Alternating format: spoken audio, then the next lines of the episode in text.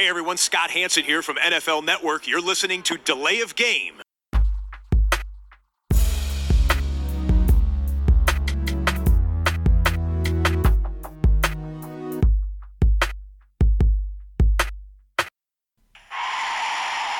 of game.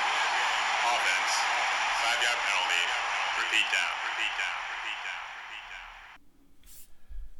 Da sind wir wieder. Eine Woche nach unserem Jubiläum unserer Folge vor Publikum, Episode 100, folgt unweigerlich die Episode 101, die Lay of Game der Football Podcast. Wir sind wieder da. Ja, man könnte sagen, das Publikum ist weg, der graue Podcast-Alltag passend zum Wetter an diesem Montagabend. Ja, wir nehmen etwas früher auf ähm, und können auch das Monday Night Game dementsprechend nicht mit einbauen, aber es gibt ja genügend andere Themen. Und erstmal begrüße ich ganz herzlich den Christian. Hallo. Ja, Christian, noch einen kurzen Blick zurück. Episode 100 äh, war ganz gut, oder? Mir hat es riesig Spaß gemacht. Ähm, ja, ich hoffe den, den Hörern auch. Also ich fand's cool. Ja, haben wir noch äh, das äh, Bierfass gut leer, leer, leer bekommen natürlich und haben noch ein bisschen gequatscht. War, glaube ich, ein, ein guter Abend. Äh, wir hatten also extra auch gesagt, wir bleiben bei dem Dienstag. Äh, ne, sonst hätten wir die dreifache Biermenge fürs Wochenende irgendwie holen müssen. War auf jeden Fall gut. Irgendwann werden wir das vielleicht nochmal wiederholen. Äh, spätestens bei der 200. Vielleicht gibt es auch irgendwie eine Folge, wo man das mal vorher macht. Aber Zukunftsmusik. Wir klären die Bierfrage. Ja, äh, Gambrinus habe ich hier, ein tschechisches Lager. Okay. Ich habe ein IPA aus Schottland, äh, Broughton. Ich hoffe, ich spreche das richtig aus. Ähm, das heißt dann einfach 6.2 IPA. Ähm, kommt aus Schottland, wie gesagt. Und äh, ja, es wirkt so ein bisschen wie viele Biere von der Insel, wenig Schaum. Hm, ja, das sieht man schon, ja. Prost. Wir können Ja, ja, vielleicht auch eine, ähm, nochmal eine Folge vor Publikum machen, wenn die Packers den Super Bowl gewonnen haben. Äh, gerne, aber äh, sollte ich das in Miami erleben äh, vor Ort, dann müsst ihr dann auf mich warten, bis ich Ja, ja, dann kann man ja dann. Machen wir quasi Packers machen. Sonderausgabe. Ja, nur mit Packers-Fans vielleicht. Ja, ich hab, hätte ja die Rams-Sonderausgabe vorgeschlagen, wenn sie es äh, beim letzten Super Bowl geschafft hätten. Haben sie nicht. Äh, jetzt ruhen die Hoffnungen äh, aus unserer Crew natürlich auf den Packers, weil, sind wir mal ganz ehrlich, die Rams sind irgendwo so in der Mitte und die Dolphins sind irgendwo so ganz am Ende. Also vielleicht die Packers, wenn einer von uns jubeln kann.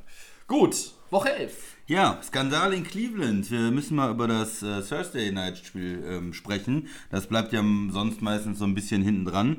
Aber es gab äh, Szenen rund um äh, Miles Jarrett. Haben bestimmt auch alle mitbekommen.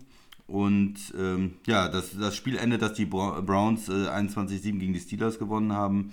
Aber was war da los, Tobi? Und sind die Strafen am Ende auch angemessen, die da ausgesprochen wurden? Also erst einmal rückt dieses ganze Ergebnis ja in den Hintergrund. Und äh, das ist natürlich immer schade im Sport, wenn nicht über das reine Ergebnis und die Leistung der Mannschaft, sondern nur über in dem Fall einen Skandal oder eine Skandalsequenz am Ende des Spiels gesprochen wird. Denn das Spiel war ja nun mal extrem wichtig. Diese Divisionsmatchups, gerade in der AFC North, wir kennen das seit Jahren, sind immer irgendwo Hart, ne? hart und da ist immer Feuer drin und haben ganz oft auch irgendwelche, ja, etwas außergewöhnlichen Randgeschichten, nenne ich, nenne ich es jetzt mal. Das war natürlich etwas ganz, ganz Außergewöhnliches und das ist etwas, was wir nicht sehen wollen. Das wollen wir weder in der NFL sehen, noch sonst irgendwo im Profisport. Das hat im Sport auch bei Amateuren nichts verloren. Das ist einfach dumm, saugefährlich äh, und verantwortungslos und ähm, die Reaktionen waren entsprechend. Ich fasse es jetzt mal ganz schnell zusammen für alle, die dies jetzt nicht mehr vor Augen haben oder es sich vielleicht auch aus gutem Grund nicht angeguckt haben.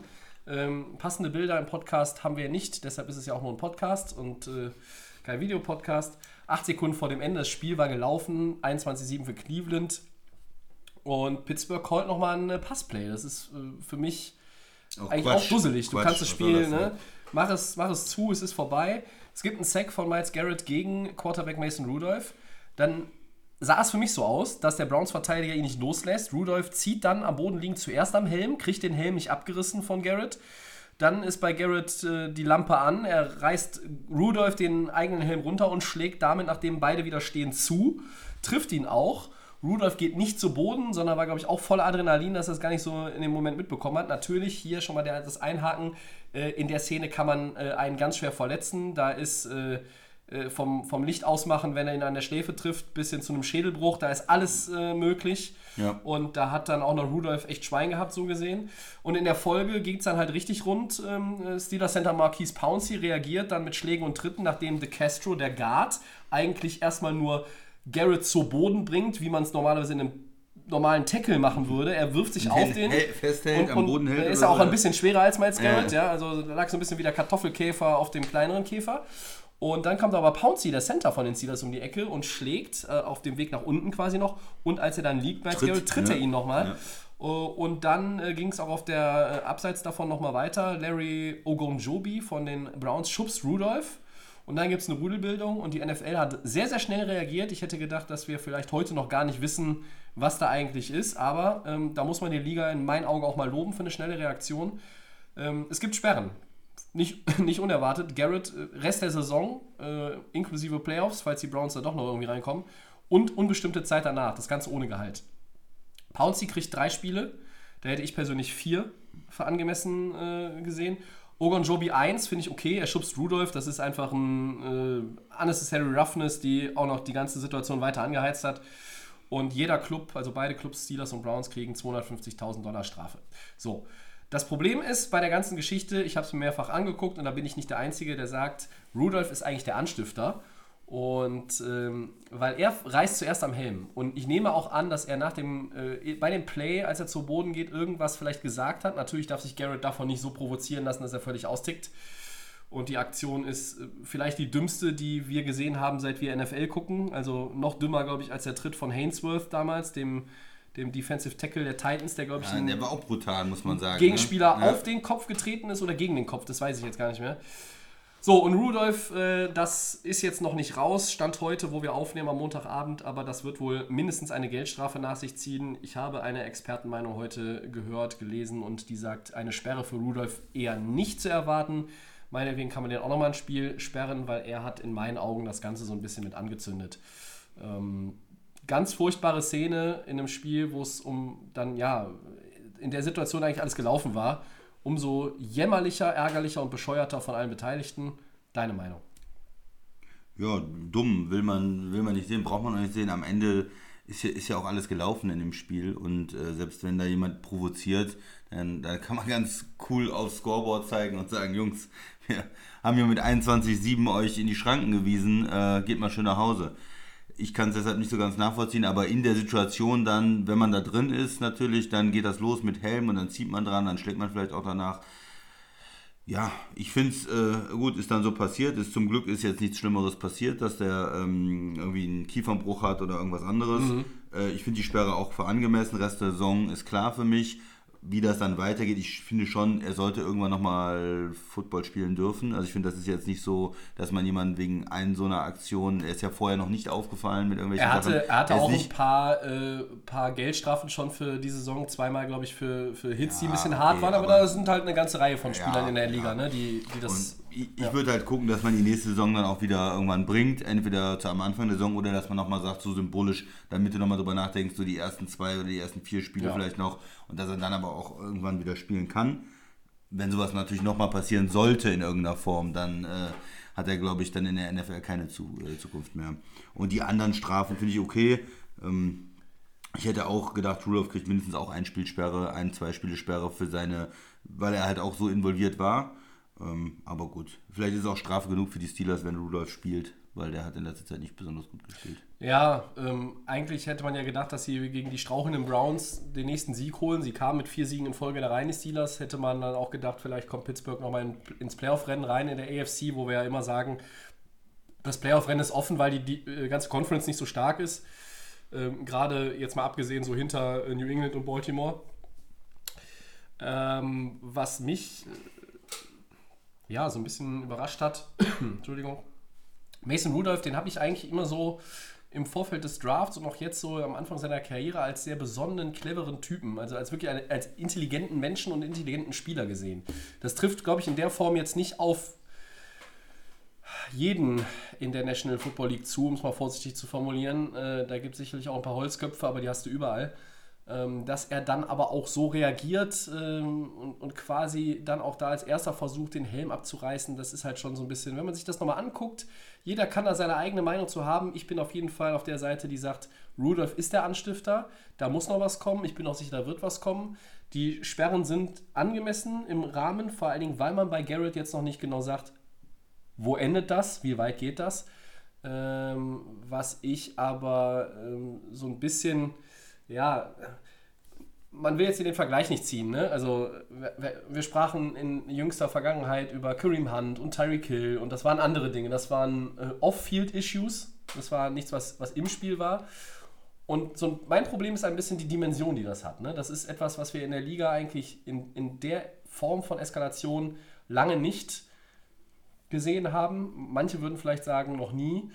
Ähm, und da muss man ein bisschen aufpassen. Ne? Also ähm, es gibt, diese, es gibt diese Schlagzeile, die NFL hat ein Gewaltproblem. Ne? Also durch die, durch die Sachen off, off the field, also was Elliott da, äh, die Anschuldigungen, die äh, Vorwürfe gegen Tyreek Hill, ähm, dann die äh, Ermittlungen und auch die Sperre für Kareem Hunt etc. pp. haben wir in 101 Episoden ja, ja immer mal wieder irgendwelche so ja, Geschichten aber gehabt. Das ne? ist jetzt für mich eine Sache, das ist auf dem Feld und, und das ist, das siehst du in allen möglichen Sportarten, in allen Ligen, dass es immer mal äh, Leute gibt, ja. die ausrasten. Es gibt im Fußball auch äh, in allen Ligen mal äh, Leute, die einen Faustschlag. Ich äh, erinnere mich an Oliver Kahn mit dem Tritt und äh, der Beißattacke und weiß ich nicht was das waren auch alles ähm, ja, völlig unnötige Sachen, die nicht in Fußball oder nicht in Sport ja, gehören. Ja, aber umso passender, ähm, dass der auf einen Präsidenten folgt, der äh, äh, seine eigenen Werte, die des Vereins äh, bei anderen äh, irgendwo ne, immer an den Pranger stellt, etc. Aber gut, wir schweifen ab. Ich weiß, worauf du hinaus willst, Christian. Das finde ich auch gut. Das, das passt.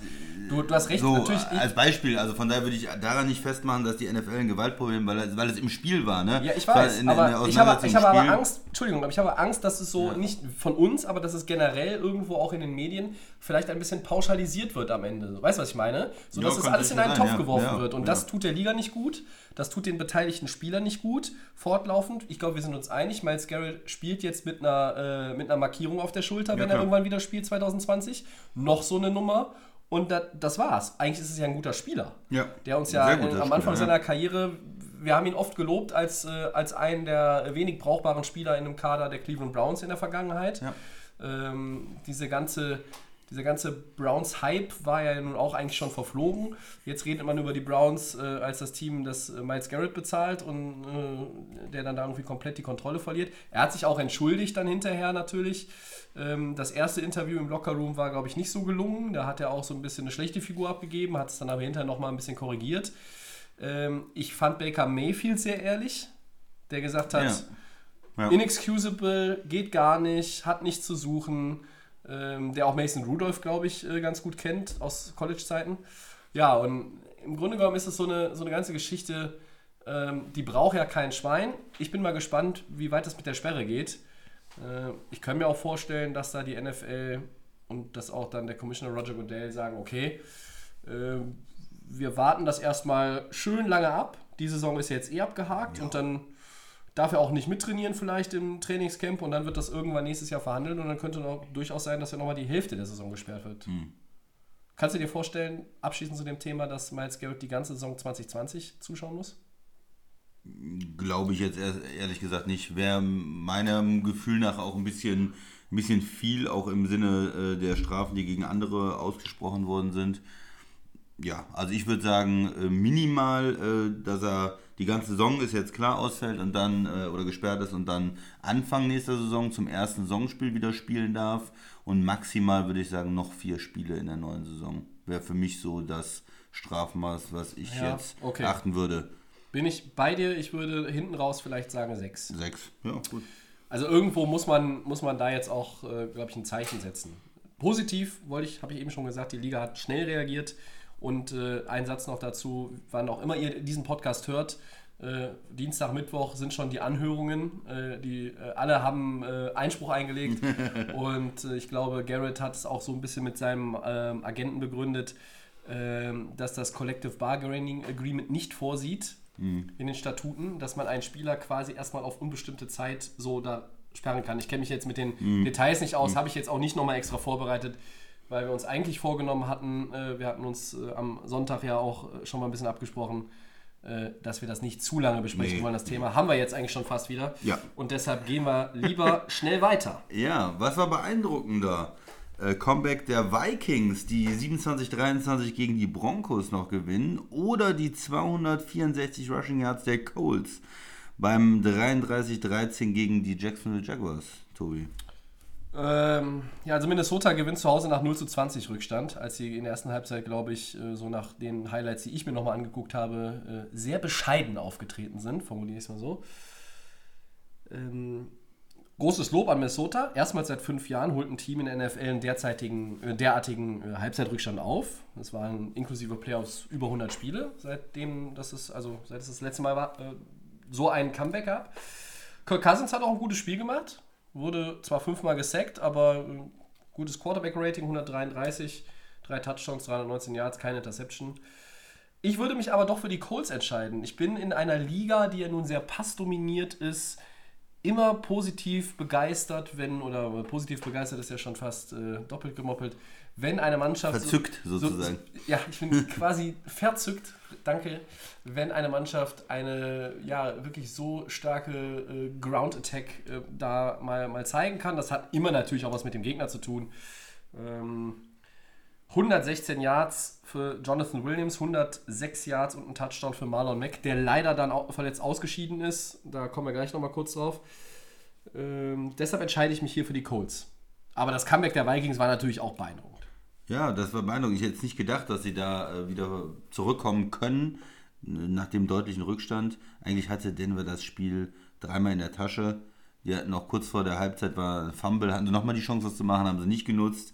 Ähm, haben da ein paar Punkte liegen lassen. Kurz in der zweiten Halbzeit haben sie auch mal ein Field Goal irgendwo äh, liegen lassen, äh, verschossen. Ja. Also, dass, äh, dass da die Vikings sich nochmal so reingearbeitet haben. Aber die haben immer gescored in der zweiten Halbzeit. Jede Possession haben sie gescored und sich da wieder richtig reingearbeitet. Von daher, ich nehme dann die, die Vikings mit diesem grandiosen Comeback, weil es einfach nicht, nicht passiert normal, dass du nach 0,20 noch irgendwo zurückkommst. Selbst Seit gegen ein mittelmäßig Jahren. bis schlechtes Team wie Denver Ja. nicht. Und die haben ja auch äh, gerade keinen schlechten äh, Pass-Rush. Ne? Wenn man jetzt überlegt, gegen äh, Van Miller, wenn man zurückliegt und der weiß, oh, jetzt kommen aber, müssen die auch passen und du hast es angesprochen, 5-6. Ja, das ist eigentlich das, ähm, das richtige Spiel für, für Denver und dass sie das geschafft haben, nicht schlecht. Auf jeden Fall. Ähm, Marlon Mack, Handfraktur, OP, Ausfallzeit noch nicht klar. Äh, kommendes Wochenende, wobei die spielen ja schon Donnerstag, die Colts gegen die Texans, wird er definitiv nicht spielen. Möglicherweise äh, sind das zwei bis vier Wochen. Das ist natürlich jetzt so gerade im letzten Saisondrittel relativ vage und relativ bitter für die Indianapolis Colts, dass sie da ihren, ja, ich sag jetzt mal Star Running Back, äh, für mich ist er einer der, der besten Running Backs diese Saison in der Liga, da verlieren. Ähm, Das tut im Kampf um die Playoff-Plätze in einer, ja, immer noch relativ engen Division natürlich, äh, ziemlich weh. Und da muss man mal gucken, wie sie das kompensieren. Ja, Aber- vielleicht noch dazu zu sagen, eine große Enttäuschung auch für Jacksonville irgendwo. Ne? Ja, Nick richtig, Foles das kommt zurück. Ja. der, der, Der- Super Bowl MVP Ja, ist wieder da. Äh, nachdem man am Anfang ja gedacht hat, okay, Minshew vielleicht ist der auch ein interessanter Quarterback, dann hat er auch ein richtig schlechtes Spiel gemacht. Oh, ja, okay, wir gehen zurück zu Foles, aber der macht dann auch ein schlechtes Spiel. Also man kommt, ähm, Jacksonville, gut, der hatte zwei Touchdowns und einen Pick, das sieht erstmal von den Zahlen nicht so schlecht aus. 296 Yards, aber wenn man sich so angeguckt hat, war es kein gutes Spiel. Also ähm, die, die Jacksonville war da nicht im Spiel drin, verlieren mit 20 gegen, gegen Indy. Und, und ich glaube, der das zweite Touchdown von Foles auf Chark, der beide Touchdown-Pässe war am ne? Ende war Ja, Garbage Time. ja, ne? ne? Also das war schon, äh, ich glaube genau, am Ende hat er nochmal einen, einen langen Drive gehabt, der die, die Zahlen dann verbessert. Also das war, wenn man sich das angeguckt hat, war es kein gutes Spiel von Jacksonville und damit, das wäre nochmal eine Chance gewesen. Äh, Ja. ja, man wäre 5-5 gewesen, Ja. man wäre an Indy wäre auch 5-5 gewesen, man wäre schön an diese Wildcard-Plätze dran gewesen. Man, Houston hat auch verloren, äh, ist nur 6-4. Das heißt, man hat da eine Möglichkeit gehabt, aber jetzt ist man 4-6 und äh, vor allen Dingen auch wie man aufgetreten ist, hat man nicht das Gefühl, dass Jacksonville jetzt äh, da nochmal eingreifen kann im Moment in die, in die Playoff-Spiele oder in, Ja. in, die, in die Play auf die Playoff-Plätze vorrücken kann, sagen wir mal. Das ist so, richtig. In den nächsten Spielen. Das ist so mit die Division eigentlich, äh, aus der ich gar nicht schlau werde bisher. Mit Indy Houston, Jacksonville und Tennessee, ja. Ja, also zu Houstons Niederlage, also wir kommen nachher nochmal auf Baltimore natürlich, weil die müssen wir hier Woche für Woche eigentlich mit reinbringen. Ja. Ähm, da können wir nochmal einen Satz zu Houston sagen. Ähm, ja, man würde jetzt normalerweise den Begriff Debakel verwenden. Glaube, bei 7 zu 41 und den Ansprüchen, die die Texans haben, dann Ja. darf man das vielleicht sogar. Aber dann vielleicht dazu später nochmal einen Satz. so. Wir halten fest, der Christian sagt, Comeback der Vikings Ja, beeindruckender. Ich habe mich mal für die Rushing Attack der Colts entschieden, die ähm, auch übrigens eine starke Laufdefense hatten gegen die Jaguars. Also Fournette war da komplett abgemeldet. Ja, für mich ist das auch so ein bisschen ein Zeichen, äh, man will es mehr, ne? Also gerade dieses, man, man gewinnt die Line of Scrimmage, man, man will, äh, ist vielleicht ein bisschen mehr dran. Jacksonville, wenn man da 260 äh, Rushing Yards abgeht und, und abgibt und die laufen über einen drüber, dann hat das für mich auch so ein bisschen, ich weiß nicht, ob da vielleicht die Einstellung nicht mehr so hundertprozentig da ist oder die Saison schon so ein bisschen abgeschrieben ist, weil die haben ja eigentlich auf dem Papier eine Menge gute Defender. Ja. Das ist richtig. Aber Also, und sie hatten ja selber schon ein Spiel mit, äh, wo Fournette alleine 220 Rush Ja. Yards, glaube ich, hatte oder, oder was das war, ne? Na gut. Gehen wir einen weiter. Äh, acht gefangene Bälle, 114 Yards, ein Touchdown. Einmal mehr Michael Thomas mit einer Topleistung. Und wenn wir so ein bisschen auf New Orleans gucken an dieser Stelle, Christian, ist der Saints Wide Receiver aktuell der beste in der Liga. Und wie hast du insgesamt die Reaktion der Saints gesehen auf die ja doch etwas äh, bizarre Niederlage gegen die Falcons eine Woche zuvor? Ja, du hast es extra reingenommen, damit ich das sagen muss, ne? Weil du hast schon immer eine Zeit lang gesagt, dass er wirklich ein absoluter Top-Receiver ist. Ich kam dann immer mit ähm, Julio Jones oder so noch. Steht ne? ja da aktuell extra. Ne? Ja, aktuell. Wenn man jetzt äh, heute für ein Spiel einen Wide Receiver braucht, ja, warum nicht ihn? Warum wird man nicht ihn nehmen? Wenn man sagt jetzt, Hopkins ist diese Saison noch nicht so stark, wie er eigentlich spielen kann, spielt etwas schlechter als letztes Jahr, warum auch immer, nicht so dominant. Davante Adams ist sicherlich auch ein interessanter Mann, der war verletzt jetzt am Anfang der Saison, ist vielleicht nicht, ist jetzt wieder fit, aber ist jetzt, hat jetzt nicht so einen Lauf. Ähm, das wären jetzt nochmal zwei Spieler. Gibt es andere Leute, die sehr schnell sind, aber wenn ich so einen Spieler für, ähm, für ein Spiel jetzt, für ein Playoff-Spiel brauchen würde, dann ist er da ähm, ganz oben auf der Liste. Ja, ganz klar. Also ich glaube, äh, Michael Thomas ist aktuell der beste Receiver. Ähm, nicht nur, weil er mit 1141 Yards die Liga anführt und auch seine 94 Receptions sind Bestwert in der Liga, sondern weil auch einfach sein, seine, sein gesamter Auftritt, nenne ich es jetzt mal, ja, also seine Körpersprache, ein, ein Wide Receiver, der ein Team mitreißt, das ist halt nicht immer so leicht, weil ähm, Quarterback oder ein Defender oder, weißt du, irgendwie ein, ein Edge Rusher oder vielleicht auch mal ein Cornerback oder so, ähm, solche Leute, das sind so die Leute, die ein Team mitreißen. Bei Wide Receivern musst du schon irgendwie das gewisse Etwas haben. Äh, Und Michael Thomas hat das. Ja, also Larry Fitzgerald ist auch so ein Kandidat. Ne? Der reißt auch sein Team mit seit gefühlt 24 Jahren. Also vielleicht sind es noch ein paar weniger, ich weiß es nicht. Ähm, aber der schafft es auch immer wieder. Und Michael Thomas vermittelt mir dieses Gefühl. Wenn man jetzt natürlich mal guckt, die beiden, die hinter ihm kommen, äh, die kommen ja schon zusammen auf 1880 Yards. Das sind Mike Evans und Chris Godwin von den Tampa Bay Buccaneers. Gut, da wird auch 70 Mal pro Spiel geworfen. Ähm, davon gehen gefühlt 20 ins Aus und 10 zum Gegner. Aber da kommen auch immer Bälle an und die Ja, fangen alles, ja, die Jungs. ja. Ne? Wenn du jetzt sind einen gut. von denen woanders hinpackst äh, als Nummer 1 Receiver und wo sie sich hier den Load nicht so teilen und, und die Catches da gegenseitig wegnehmen. Aber danach kommt äh, Cooper, danach kommt Julio Jones. Die sind aber 250 Yards hinter Michael Thomas. Also es ist schon, ist schon eine Welt. Und man muss ganz ehrlich sagen, auch einfach, wie er die Dinger fängt. Das ist, ich bin da beeindruckt. Ich zähle ihn schon seit letzter, äh, letzter Saison zu den Top 2, Top 3 Receivern in der National Football League. Diese Saison ist er es auf jeden Fall. Sechs Spiele, in denen er mehr als 100 Ra- äh, Receiving Yards hatte, davon jetzt vier in Folge. Ähm, die Zahlen für 19 haben wir eben schon angesprochen. Und er ist der erste Spieler in der Liga-Geschichte, der mehr als 90 Receptions in den ersten 10 Spielen hat. Und deshalb, Christian, auch nochmal jetzt meine Frage, bevor wir gleich nochmal auf die Saints insgesamt kommen, das können wir relativ schnell abhandeln gleich.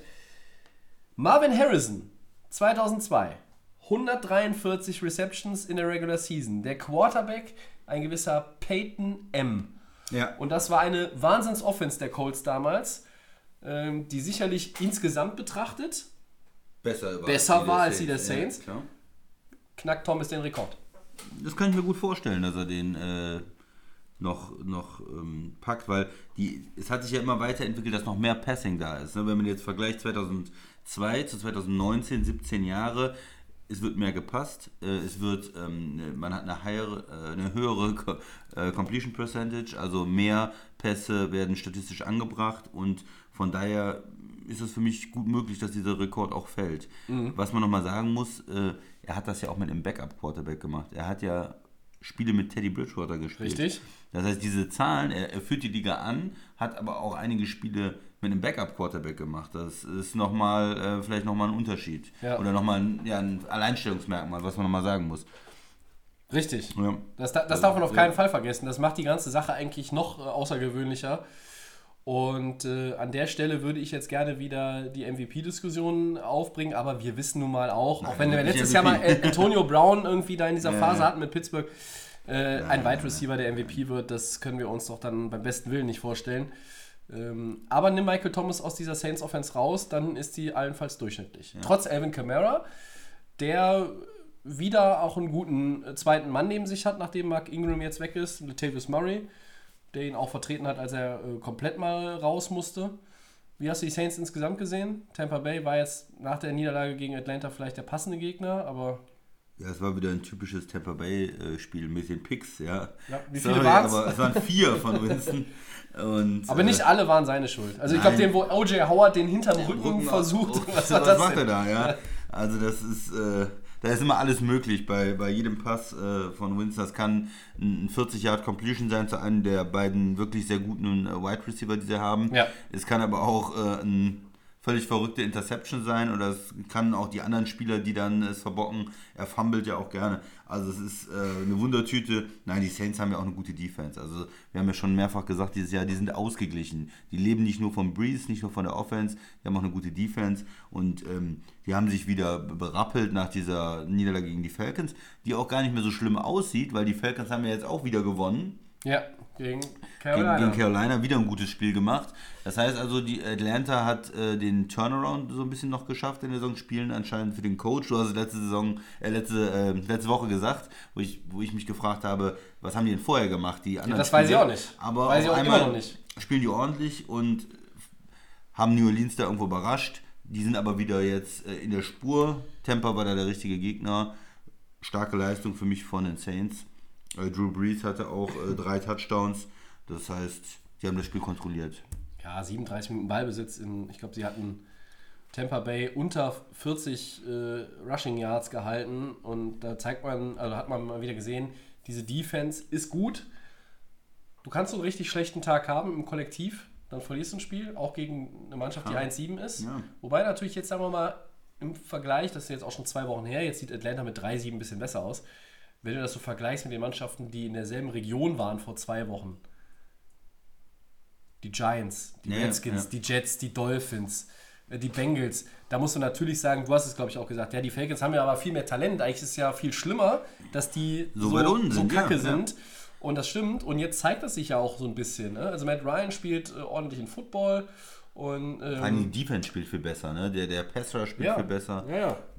Und die Saints haben jetzt gegen, äh, gegen Tampa Bay die Reaktion gezeigt, äh, die zu erwarten war.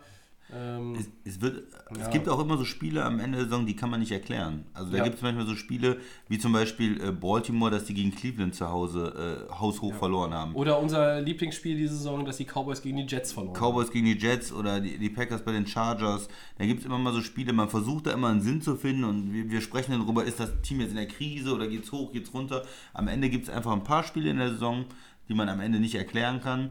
Ähm, Baltimore hat einen da so ein bisschen zum Beispiel auch rausgebracht. Die sind eigentlich ein richtig gutes Spiel Team, hatten da mal äh, eine, eine Schwächephase und genauso ist es jetzt mit den Saints, glaube ich, gewesen. Die sind ein richtig gutes Team. Ja. Gegen Atlanta hatten sie ein schwaches Spiel, aber sind wieder äh, auf dem richtigen Weg. So ist es. Gut. Sind wir durch mit den Headlines Ja. in der Rückschau zu Woche 11. Und dann kommen wir zum Two-Minute-Warning. Jeder von uns äh, spricht zwei Minuten über weitere Themen aus Woche 11 oder 12 oder der Gesamtsituation rund um die NFL, wie es ihm gerade passt. Ähm, Spoiler Alert, es gibt keine Doppelungen. hm, Aber bei Two-Minute-Warning hat man die eh noch nie. Christian, du legst los, deine zwei Minuten starten jetzt. Ja, ich denke, wir werden in, in der Zukunft über die Playoffs viel sprechen, über die äh, Matchups, wer gewinnt welche Division. Und deshalb möchte ich jetzt nochmal zurückgehen und über ein paar Teams sprechen, ähm, die bis zum Draft eigentlich kein Thema mehr sein werden wahrscheinlich. Das heißt, die Teams, die richtig enttäuscht haben und die man eigentlich beerdigen muss jetzt. Also ich fange nochmal an in der AFC mit Cincinnati, die sind mittlerweile 0-10, haben also wieder verloren. Da ist der Wurm drin. Äh, der, der neue Coach hat ja bis jetzt gar nicht gezeigt, dass er irgendwie eine Verbesserung des Teams beiträgt. Sie haben ähm, keine Spieler getradet äh, zur Trading Deadline, um Picks zu bekommen. Und die Frage ist einfach, wohin geht die Reise in Cincinnati? Bleibt dort ein äh, Quarterback? Es ist äh, eine finstere Situation. Ein anderes Team, wo was für mich finster ist und was es auch nochmal gezeigt hat, ist äh, Denver in der NFC, die kann man, äh, AFC, die kann man auch begraben. Die sind 3-7 äh, die hätten nochmal die Chance gehabt, jetzt mit diesem Spiel in Minnesota auch mal zu zeigen, dass sie, dass sie wenigstens auch Spielverderber sind, dass sie auch eine gute Leistung bringen. Sie führen 20-0, sie haben Chancen ohne Ende, das Spiel zuzumachen. Ich habe es schon mal gesagt eben.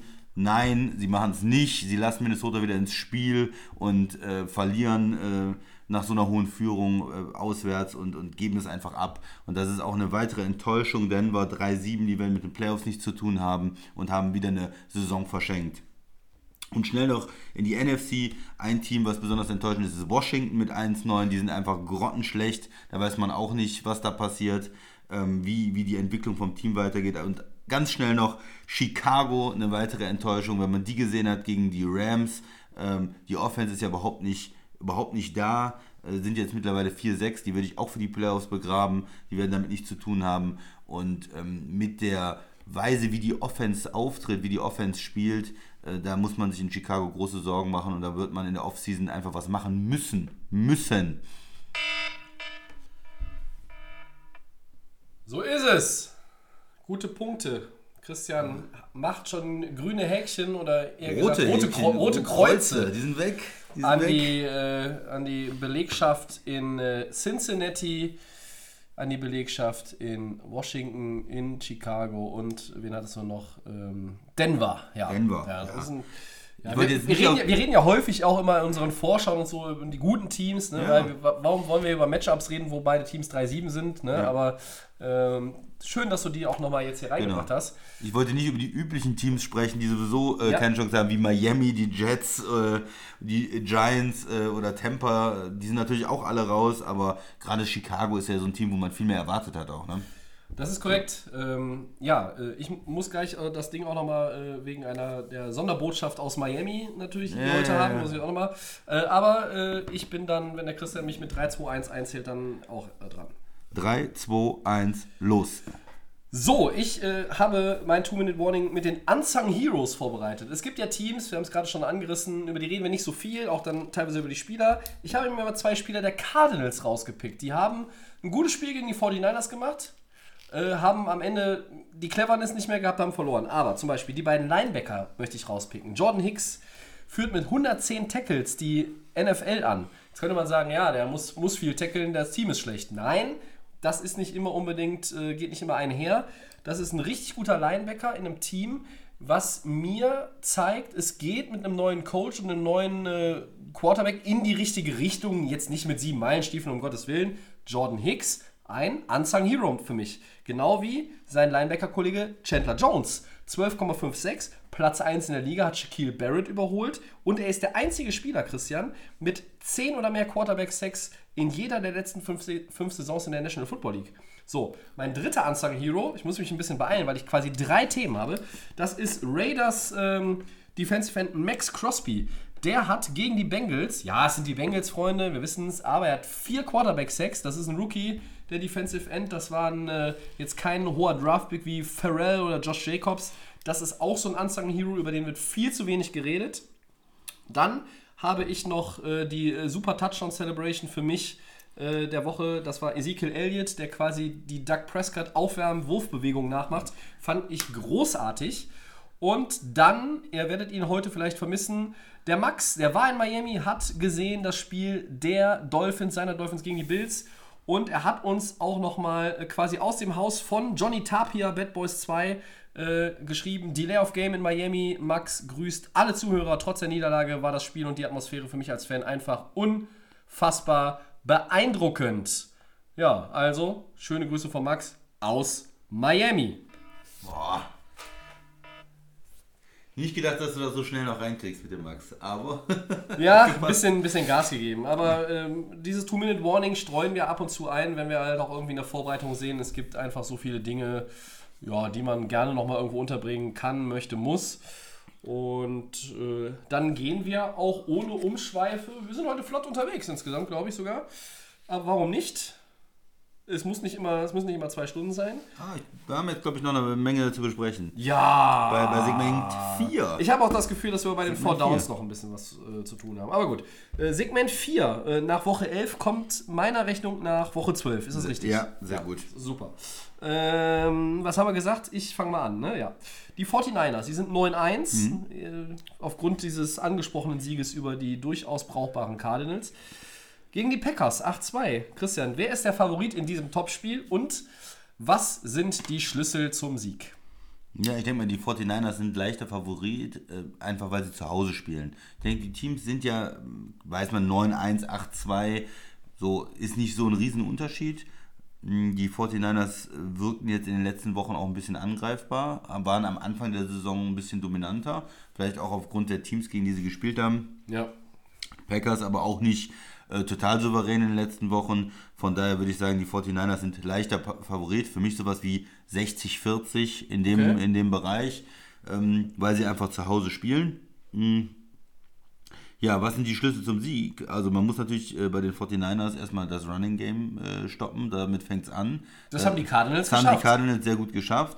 Und dann äh, will man natürlich von ähm, Jimmy Garoppolo sehen, was kann er. Er hat äh, bis jetzt die Saison nicht immer sicher gewirkt, nicht immer gut gespielt. Er hat jetzt nicht ganz schlecht gespielt. Er hatte vier Touchdowns, aber auch zwei Picks. Und die Picks äh, sind auch immer dabei. Das heißt, für mich ist er im Moment noch nicht so sicher, dass man weiß, okay, er hat alles im Griff, sondern er hat Ja. mal gute Momente und hat schlechte Momente und hat mal eine, ein gutes Quarter und ein schlechtes Quarter und immer mal auch so ein, zwei Würfe dabei, wo es Turnover geben kann. Da Ja. muss ich jetzt aber ganz kurz reingrätschen, bevor ich das nämlich nachher vergesse.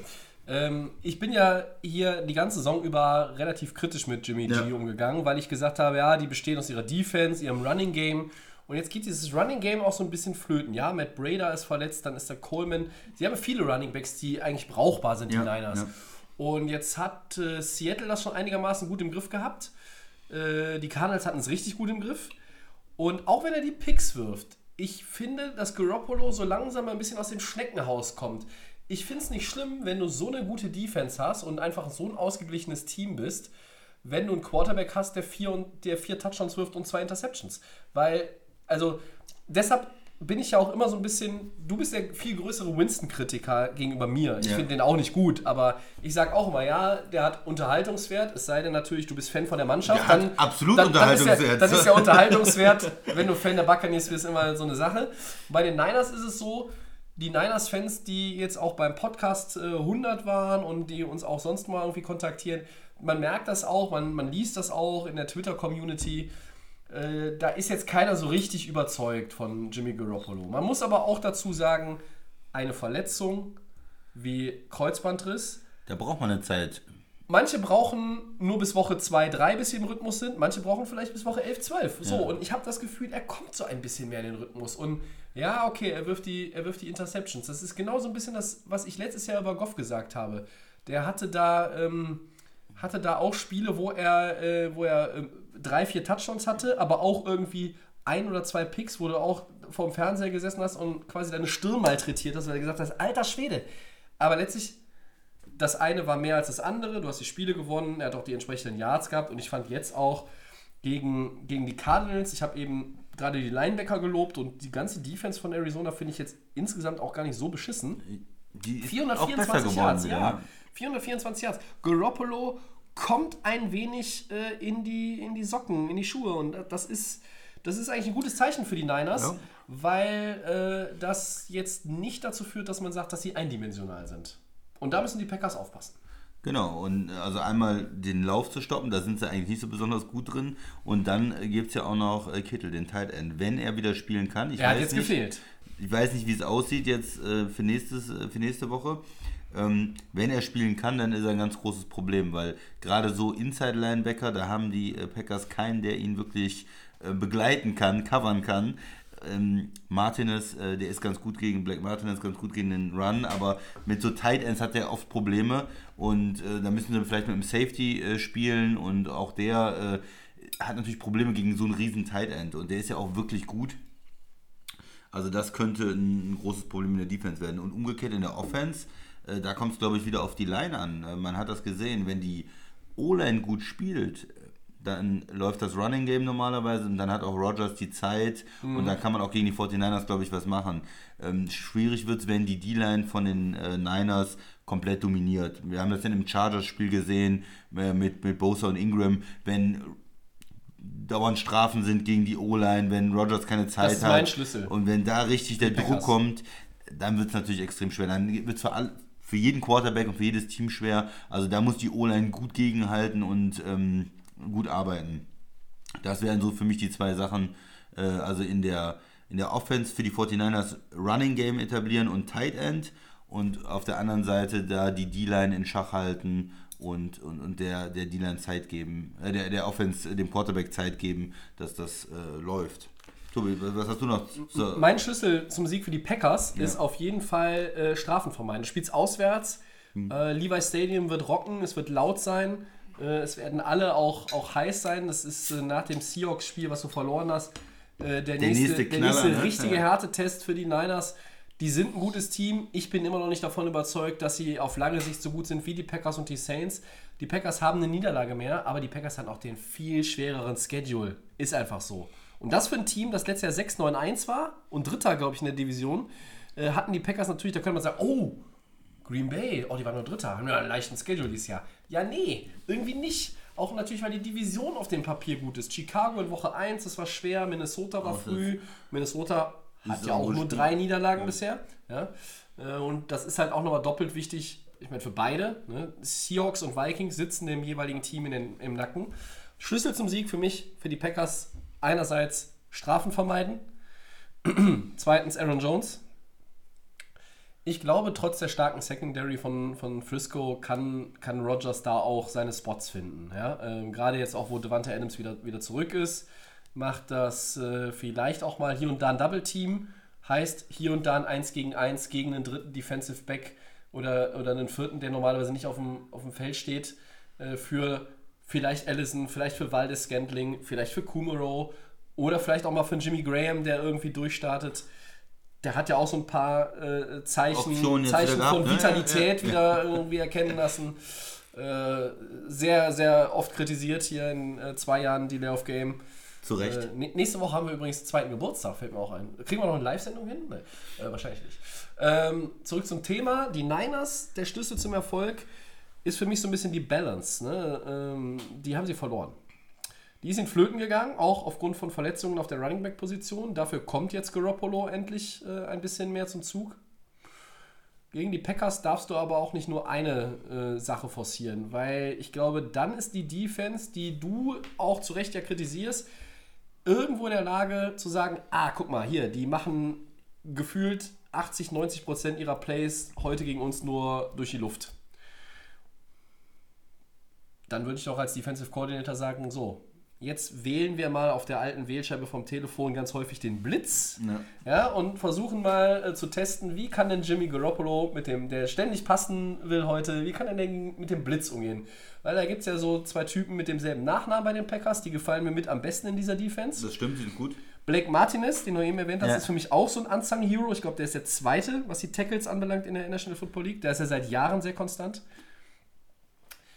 Für mich ist es ein hochinteressantes Spiel und die Favoritenrolle hast du 60-40 den Niners zugeschoben. Was heißt zugeschoben? Die spielen zu Hause und sind. Ja, äh, das mit dem sind, Zuhause. Äh, 9-1. Ja, und die Packers sind 8-2 und hatten sind- schwereren Schedule und dieses Zuhause. Du sagst jetzt, die, die die, die, Chiefs, das ist immer Arrowhead. Die Chiefs verlieren ständig zu Hause. Dann haben wir gesehen, äh, hier äh, andere Mannschaften, Seahawks, die sind in den letzten zwei Jahren auch nicht mehr zu Hause so unanta- unantastbar wie früher. Und jetzt reden wir nicht darüber, dass Levi Stadium hier irgendwie ein richtig äh, hostile Environment für den Gegner ist. Ja? Äh, für mich ist dieses Spiel 50-50.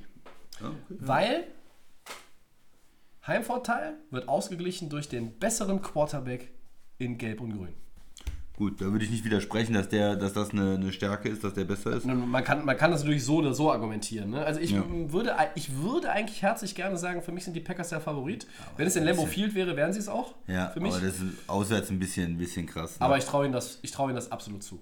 Ja, und man, man darf das Spiel insgesamt nicht, über, man kann es gar nicht überbewerten sozusagen, weil das ist äh, 9-1 gegen 8-2, du sagst es, wenn äh, die 49ers gewinnen, dann sind sie erstmal, haben sie sich erstmal ein Stück abgesetzt. Sie sind 9-1, die Saints kommen danach dann, die Ja. haben zwei Niederlagen, die Packers dann drei, die Vikings drei, Seattle, ähm, das heißt, da sind sie erstmal ganz klar auf Kurs äh, für die Nummer 1 Seed, für Bye Week und alles, was dazugehört.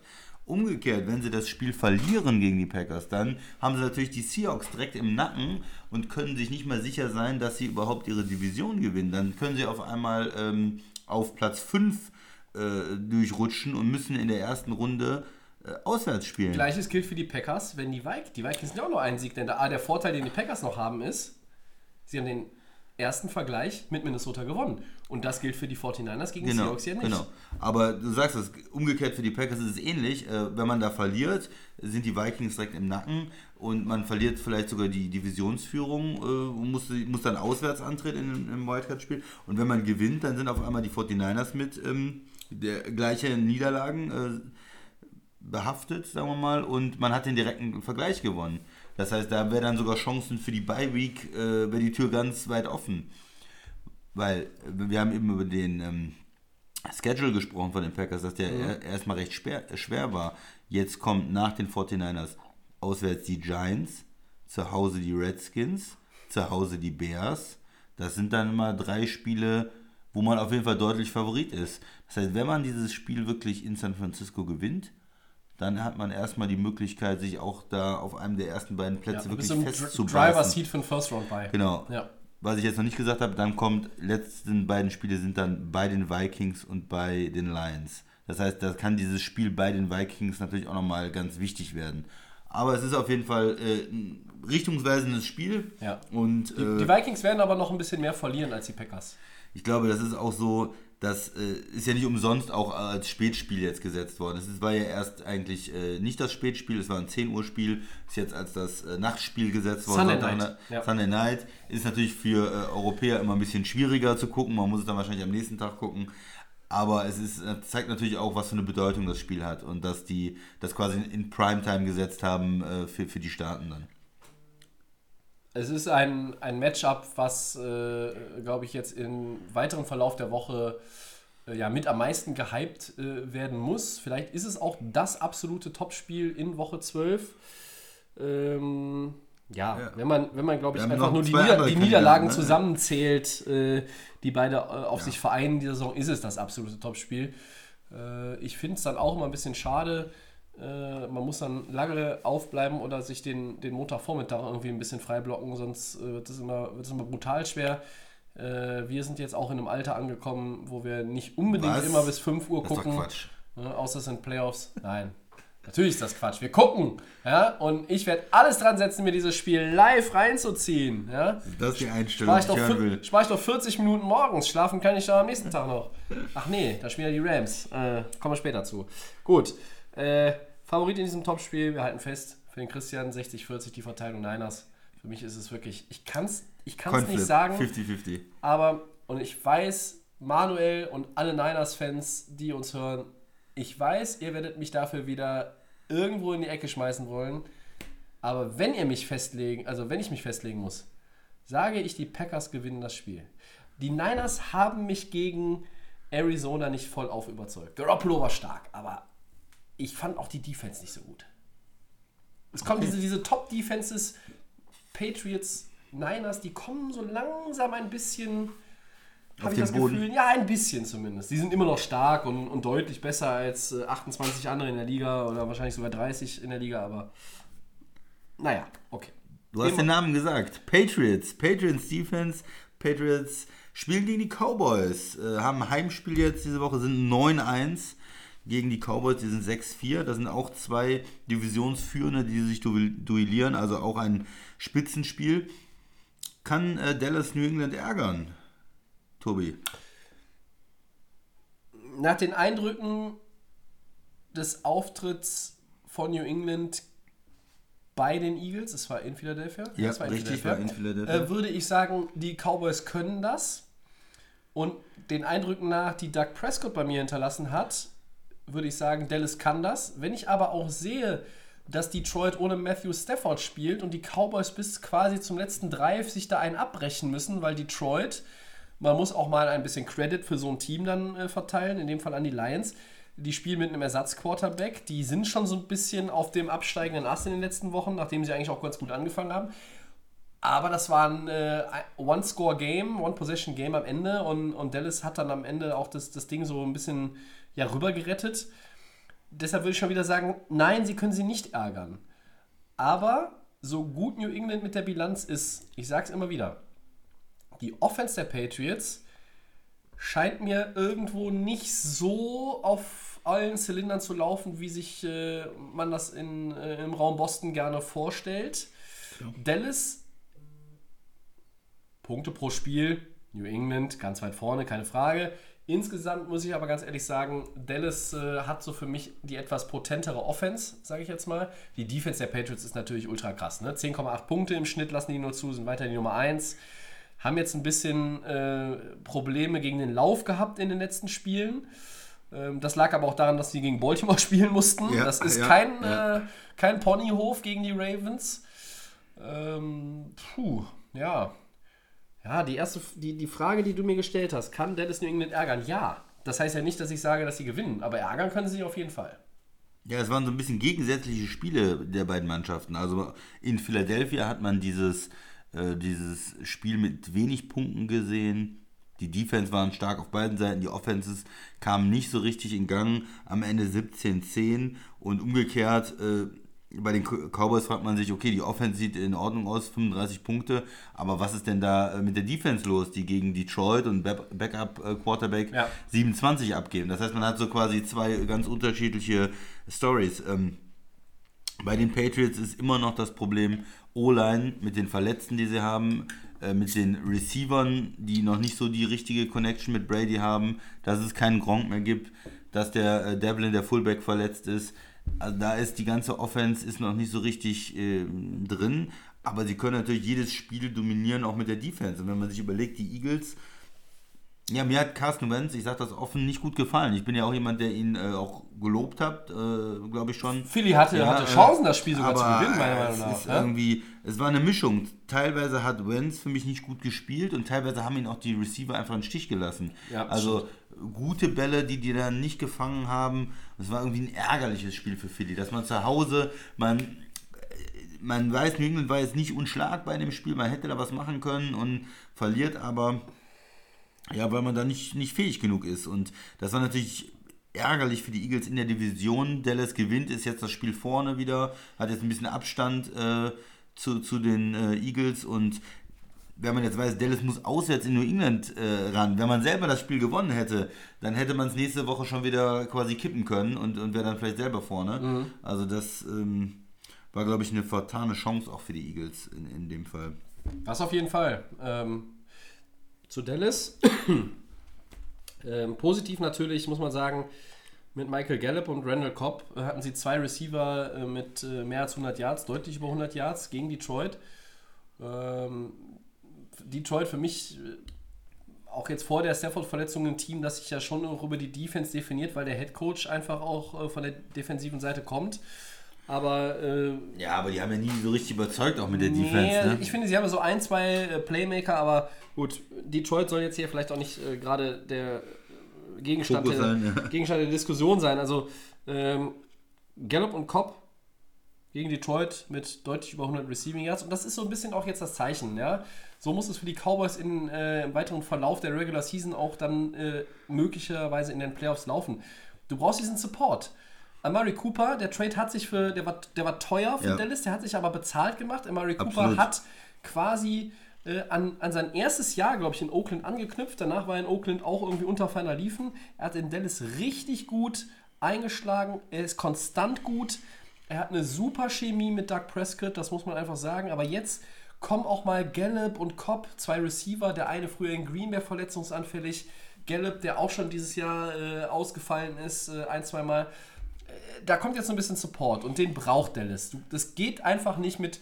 Ja, wir haben ja Ezekiel Elliott, der ist nicht nur der bestbezahlte, sondern vermutlich auch der beste Running Back, äh, was die Leistung anbelangt in der Liga. Und wir haben Amari, Ma- Amari Cooper. Nein, du brauchst halt auch noch ein bisschen Support. Du redest zum Beispiel auch bei den Packers immer darüber. Wo ist der Nummer 2 Receiver? Ist es Allison? Nein. Ist es Waldes Scantling? Äh, Nur selten, aber nicht konstant. Ist es Kumaro? Nee, auch noch nicht. Ja? Ist es der Weihnachtsmann? Dann schon eher, aber man weiß es nicht. Ja, ne? Lazard vielleicht. Also ich vote für Santa Claus immer noch, aber gut. Das, das Problem einfach bei Dallas war, oder ist es noch, weil das war jetzt ja auch nur ein Spiel. Ich, ich fordere nicht, dass sie jedes Spiel 300 Yard Receiver haben, das ist ja völlig utopisch. Nur äh, es müssen jetzt auch mal, äh, ich sag jetzt mal ein bisschen salopp, Cobb und Gallup müssen jetzt auch mal nicht nur dieses eine Spiel gegen Detroit, sondern dauerhaft ihren Kopf aus dem Arsch ziehen und zeigen, äh, dass sie die Kohle, die sie da kriegen, auch zurechtkriegen. Ja, also klar, die sind nicht so bezahlt wie Murray Cooper, der auch noch einen neuen Vertrag will obendrauf. Andere Geschichte. Aber endlich ein bisschen Support und das ist ein gutes Zeichen. Und Ezekiel Elliott hatte gegen Detroit noch nicht mal ein richtig gutes Spiel. Wenn Das, ja, das wollte ich jetzt sagen. Ah, die- Das wird er wahrscheinlich haben müssen, wenn sie in äh, New England gewinnen die wollen. brauchen ein richtig überragendes Spiel von, von Sieg. Genau, weil wir haben jetzt über die Passing Offense gesprochen oder über Cobb und, und Cooper und alles. Ja, aber Prescott muss natürlich auch extrem vorsichtig sein. Wir wissen, New England, extrem gute Defense und da nochmal die Stärke ist absolut Secondary. Ja. ja. Gegen Gilmore willst du nicht werfen, gegen ähm, Devon und Gegen alle- alle McCourtys, die, die da rumlaufen. rumlaufen. Ja, äh, wer ist der andere? Devon und äh, Jason. Jason äh, will man nicht werfen. Auch der äh, Jones ist, glaube ich, der dritte Corner, den sie da haben, dem sie einen neuen Vertrag gegeben haben. Ja. Der ist extrem gut. Äh, Also da muss man wirklich aufpassen. Äh, und über den Lauf zu kommen, mit der O-Line, die auch die Zeit zu dominieren, Ja. Time of Possession, Sieg, halte ich für einen guten Gameplan. Ich Aber bitte nicht, nicht so eindimensional. Nein, du, der muss du, du, darfst den, muss den Patriots auch von Anfang an zeigen, Ja. dass du Mut hast. Ja, Ja. Also du musst nicht übertreiben, wie du sagst, aber du darf, musst auch mutig sein. Also ich sag mal, äh, wenn du jetzt äh, den, den ersten Drive, der ist ja quasi... dreimal laufen, Der ist sagst ja, der ist ja durchgescriptet. Wenn ich jetzt... Ich, ich sag jetzt mal, New England gewinnt den Toss, die werden, äh, werden verzichten. Das heißt, Dallas kriegt den Ball, ich spiele jetzt mal ein bisschen rum. Und wenn die die ersten drei, drei Läufe irgendwie nur Elliott den Ball einfach geben, ohne dass da irgendwie Kreativität drin ist oder dass da, dass da mal irgendwie ein Pass eingestellt Oh nee, dann, dann geht das schon in die falsche Richtung. Da sehe ich schon die erste Serie, dann wird Foxborough laut, Gillette Stadium übernimmt die Kontrolle, das ist der zwölfte Mann. Ähm, wir reden über laute Stadien, aber äh, scheiße, die sind auch verdammt laut, muss man einfach sagen. Und dann wird es einfach schwer für Dallas. Und, du hast es vor dem Baltimore-Spiel gesagt, gegen New England hinterherlaufen ist gerade angesichts der Defense in 2019, die sie haben, das ist ja ein, das ist ein Harakiri-Kommando. Ja. Also Das kannst du nicht machen. Ne? Dallas muss gucken, dass sie das Spiel eng halten, dass sie immer, wenn, selbst wenn sie nach hinten gehen, nur ein Score hinten sind, weil dann übernimmt die Patriots Defense oder, sollte das nicht der Fall sein, TB12, das Kommando. Und beides ist für dich schlecht. Ja? Da, kommst du, da kommst du nicht mehr rein. Das ist so, das ist so, wenn du beim 100-Meter-Lauf den Start verpennst und der andere ist schon 30 Meter nach vorne gelaufen und du fängst dann erst an zu rennen. Den kriegst du nicht mehr. So. Und wenn die Cowboys hinten liegen, 10-0, 14-0, dann könnte das sogar richtig übel enden. Ne? Also Dallas muss gut aus den Löchern kommen und die müssen Ezekiel Elliott besser einbinden als gegen Detroit. Was ich nochmal sagen möchte, äh, Special Teams ist auch mal wichtig. Ich habe bei New England wieder ein paar gute Punts gesehen. Also da auch in dem Ja. bei New England Philly Games, da waren einige Ja. gute Punts drin und äh, andere Teams kriegen das dann irgendwie äh, nicht so richtig hin. Ja. Und dann gibt es auch manchmal so für 30 Yard Punts oder irgendwie geht er in die Endzone. Es gibt Mannschaften, die sind gut gecoacht und da funktioniert das. Da geht der Punt schön an die 10, dann springt er noch zweimal auf und an der 5 steht einer und, äh, oder an der 3 und fängt den. Und das dann können sie. Muss der Gegner wirklich 97 Yards übers Feld gehen und muss ganz lange gegen eine Top-Defense spielen und äh, da versuchen, irgendwie Punkte aufs Board zu bringen. Also ähm, fiel mir jetzt wieder auf in dem Philly, äh, Philly auch nicht schlecht von den Punts her, aber auch gerade in New England ähm, richtig gut gearbeitet, auch mit den Special Teams zum Teil.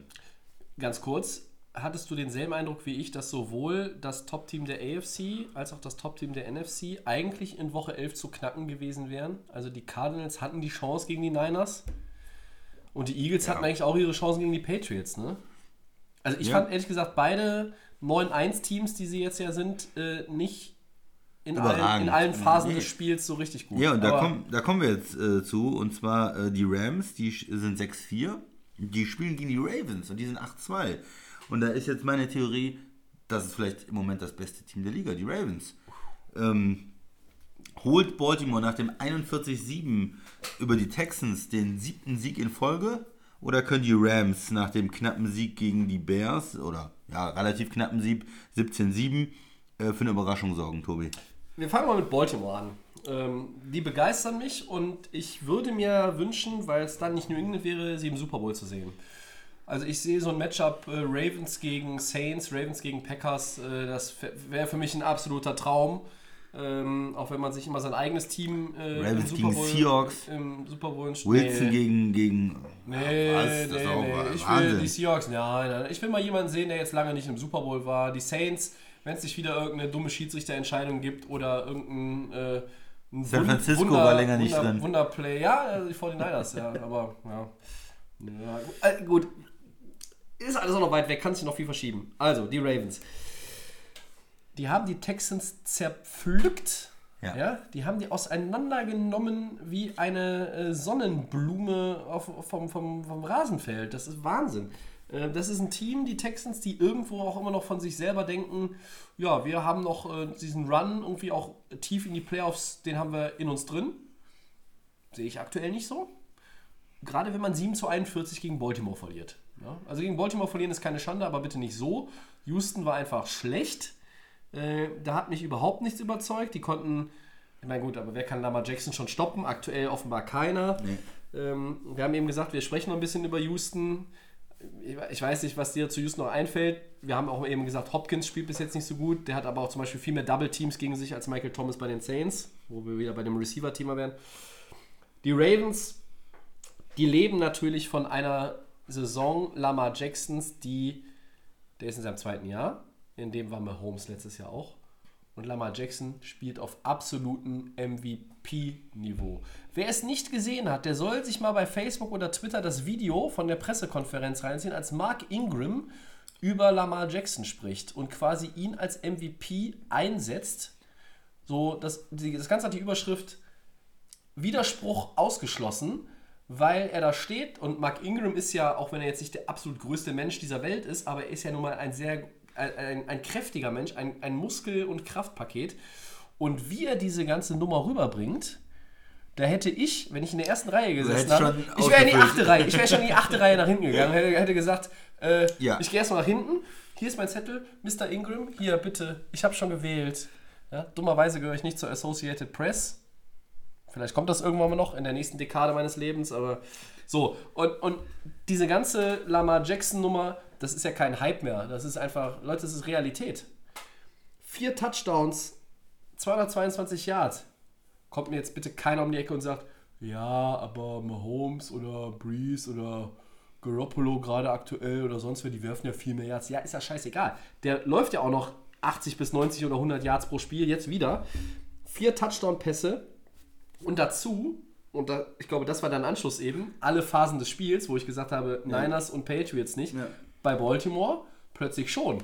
Wir haben noch so ein bisschen die Defense kritisiert. Die hält mal Houston zu 232 Yards. Die hält Houston zu 20% bei Third Downs, während die Ravens selber 55% haben. Die Special Teams funktionieren auch. Tucker ist sowieso bei uns auf dem Sockel, der Kicker. Ja, Ja, das ist einer der zuverlässigen Männer. Und sie haben seit der 25 zu 40 Niederlage in Woche 4 gegen die Browns immer 23 Punkte mindestens erzielt. Und diese 23 war ja sogar schon low. Ich hab, 90 haben die Ravens in den letzten beiden Spielen gemacht? Zusammen addiert.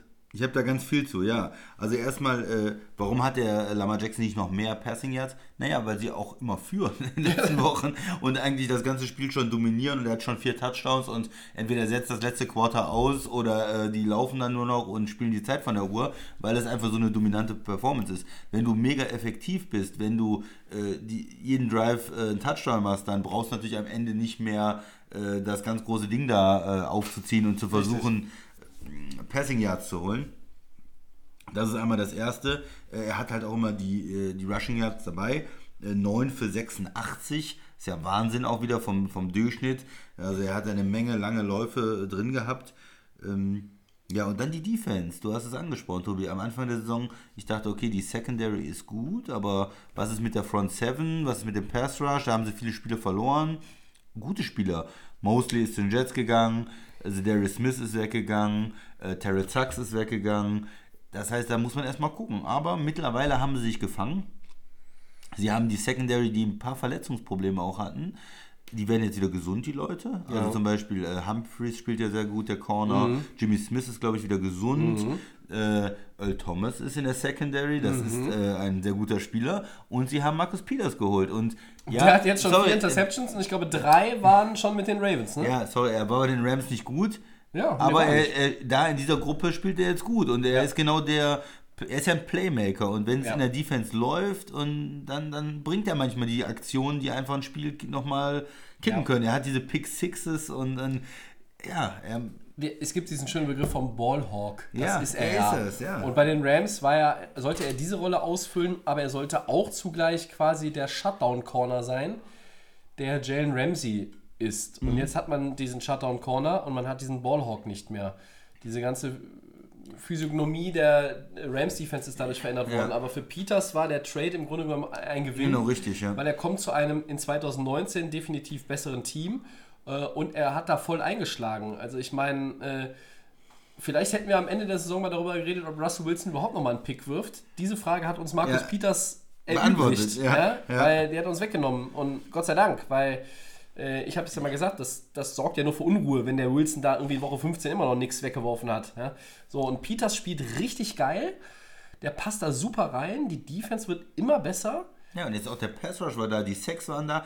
Houston ist natürlich auch nicht äh, so stark in der O-Line. Wir haben das gesagt, die hatten dann auch nochmal ein bisschen Ja, ich glaub, sie, kriegen, Verletzungsprobleme. sie kriegen einen O-Liner jetzt noch Ja. zurück äh, in der kommenden Woche. Die, sie brauchen ja jede Hilfe. Und wenn die in Rückstand geraten Schwer. und gegen eine gute Defense, ja, da wird es schwierig. Aber Baltimore, die Defense zeigt ganz klar nach oben. Die Offense ist schon auf einem Mega-Niveau. Ja. Special Teams, du hast es angesprochen, im ersten Quarter, da hatten sie tatsächlich einen Field Goal verschossen. Das war das Ja. erste diese Saison, was Echt? Justin Tucker verschossen hat. Echt? Das erste, der war Oh. perfekt bis Also, jetzt. hätte ich nicht gewusst Und äh, ja, äh, hat sich dann aber auch wieder äh, gegeben und die haben auch richtig gute Special Teams. Das heißt, für mich im Moment, wenn man sich die Saison anguckt, wo haben die eigentlich verloren? Man, wenn man das nochmal überlegt, was waren das eigentlich für Spiele? Die haben in Kansas City verloren Das ist keine Schande. und die haben dieses verrückte Spiel, was ich eben schon angesprochen habe, zu Hause gegen Cleveland hoch verloren. Aber du hast es selber gesagt, es gibt so Tage, da funktioniert es nicht. Ja. Siehe Saints gegen Atlanta oder. Ne? Und sonst, sie haben in Seattle gewonnen. Ja. Das war äh, in Seattle. Sie haben äh, New England geschlagen. Ja. Sie haben jetzt Houston geschlagen. Das sind natürlich auch Mannschaften, die ein gewisses, äh, eine gewisse Leistung bringen eigentlich. Und das sind starke Siege. Also, wenn man jetzt trotz der zwei Niederlagen im Vergleich zu den Teams mit nur einer Niederlage, wenn man über das zurzeit beste Team spricht, die am heißesten sind, die ich jetzt überhaupt nicht spielen wollen würde, dann würde ich sagen, Baltimore ist sicherlich äh, da für mich die Nummer 1 im Moment. Also wenn Green Bay nach Baltimore fahren würde, würde ich die Siegeschancen niedriger einschätzen als die Als 40 gegen die Prozent, Niners. die ich jetzt äh, bei den Niners gesagt Okay, habe. das ist interessant. Wenn wir mit die Layoff Game jede Woche ein Power Ranking machen würden, würden wir beide auf jeden Fall dafür voten, die Ravens auf 1 zu setzen. Da bin ich nämlich bei dir. Das ist absolut. Und dann kommt irgendwie New Orleans, die Patriots, die Packers, Die Niners die natürlich, Niners ja, ja. Ne, diese, diese ganzen Teams. Dann kommt erstmal lange irgendwie- die Seahawks und dann kommt erstmal lange nichts, Ja. meiner Meinung nach. Ja? Genau, die Seahawks. äh, Andere Teams in der AFC, wie Houston, sind jetzt klar in, irgendwo eine Nummer runtergerückt. Ähm, Kansas City ist ja durch die Defense im Moment auch nicht so das Thema. Äh, die können natürlich nochmal kommen. Die haben Mahomes, man darf das nicht unterschätzen. Für die Playoffs, aber. Wo wir ja. drüber reden, wissen wir noch nicht, was sie gegen die Chargers machen. Ne? Wir erinnern uns, der Ja. Max hat letzte Woche bei, bei unserer Jubiläumsfolge auch die Chargers gepickt. Die Auflösung zu dem Gamepick können wir dann natürlich auch erst nach unserer Aufnahme ähm, begutachten, aber es ist halt auch kein leichtes Spiel. Ne? Ja, und was man jetzt gesagt hat äh, zur NFC, das gilt natürlich auch für die AFC. Es geht ja immer um diese Bye Week, wo man sich erholen kann und, und Heimrecht. Wenn man jetzt äh, New England und Baltimore sind die beiden Teams, die klar auf dem Weg sind und da muss man als Kansas City spätestens in der zweiten Runde auswärts ran. Da muss man nach Baltimore fahren, da muss man nach New England fahren. Das ist dann halt viel schwerer. Äh, Ja. Ist einfach so, ne? wenn man zu einem outscorten Ja, ja. Team äh, kommt, was zu Hause spielt, das macht einen Unterschied. Ich habe so auch das Gefühl, wenn die Patriots so straucheln am Ende, dass, dass die beide denselben Rekord haben, die, die Ravens werden da sein. Und dann haben die Ravens Heimrecht. Und ob die Patriots, ja, wenn die einmal gegen ein Team, gegen ein Spitzenteam verloren haben und die treffen noch ein zweites Mal auf die, ja, aber wenn die, das Rematch in Maryland ist und nicht in Foxborough, dann nehme ich die Ravens als Gamepick in den Playoffs.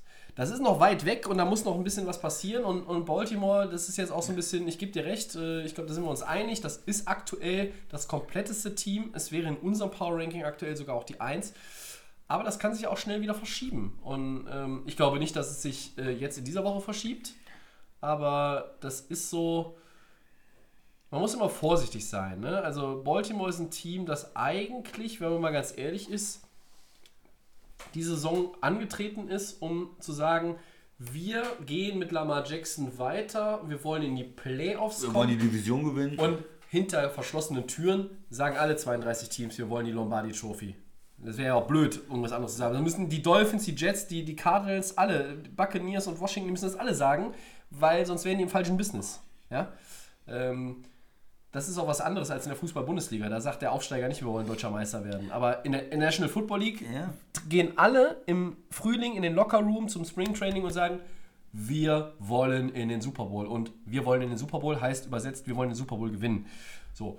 Und die Ravens haben das bestimmt auch hinter verschlossenen Türen äh, gesagt, aber nach außen auch alle Experten, die es so gibt, und davon gibt es ja nicht nur in der deutschen Football-Community, in der wir als einer von gefühlt nur drei, also einer von 43 bis äh, 58 Podcasts unterwegs sind, sondern auch in den USA, hätte keiner vor der Saison gedacht, Baltimore ist so gut. Und jetzt sind wir so langsam in Richtung letztes Drittel der Regular Season und wir stellen alle fest auf diesem Planeten, oh Baltimore, die sind so gut. Ja, man hat natürlich immer das letzte Bild im Kopf. Und die haben in den Playoffs gegen die Chargers da ganz schlecht ausgesehen. Die hatten dieses Running Game äh, irgendwie im Griff und äh, Baltimore hatte nicht die richtige Antwort gefunden. Aber man vergisst halt die Entwicklung und die haben sie gemacht. Und sie haben das Team um Lamar Jackson, um seine speziellen Fähigkeiten aufgebaut. Auch für mich ein ganz toller Coaching-Job. Ja, Nicht jeder Coach ist so Du flexibel. weißt, dass er letztes Jahr Mitte der Saison fast war am der Hot Seat. war ja, weg? ja, der war fast weg, ne? ne? Mit Ja. Flacco. Nein, sie sie nehmen diesen Quarterback und sagen dann aber nicht, hier ist unser System, sondern Moment, was kannst du gut, was machen wir, was machen wir an Läufen, an ähm, Option Plays und, und bauen alles so wirklich um ihren Quarterback drumherum auf. Und ja. Finde ich sehr gut, das konnte man nicht so richtig voraussetzen, aber wir sprechen schon auch über einen Divisionssieger vom letzten Jahr.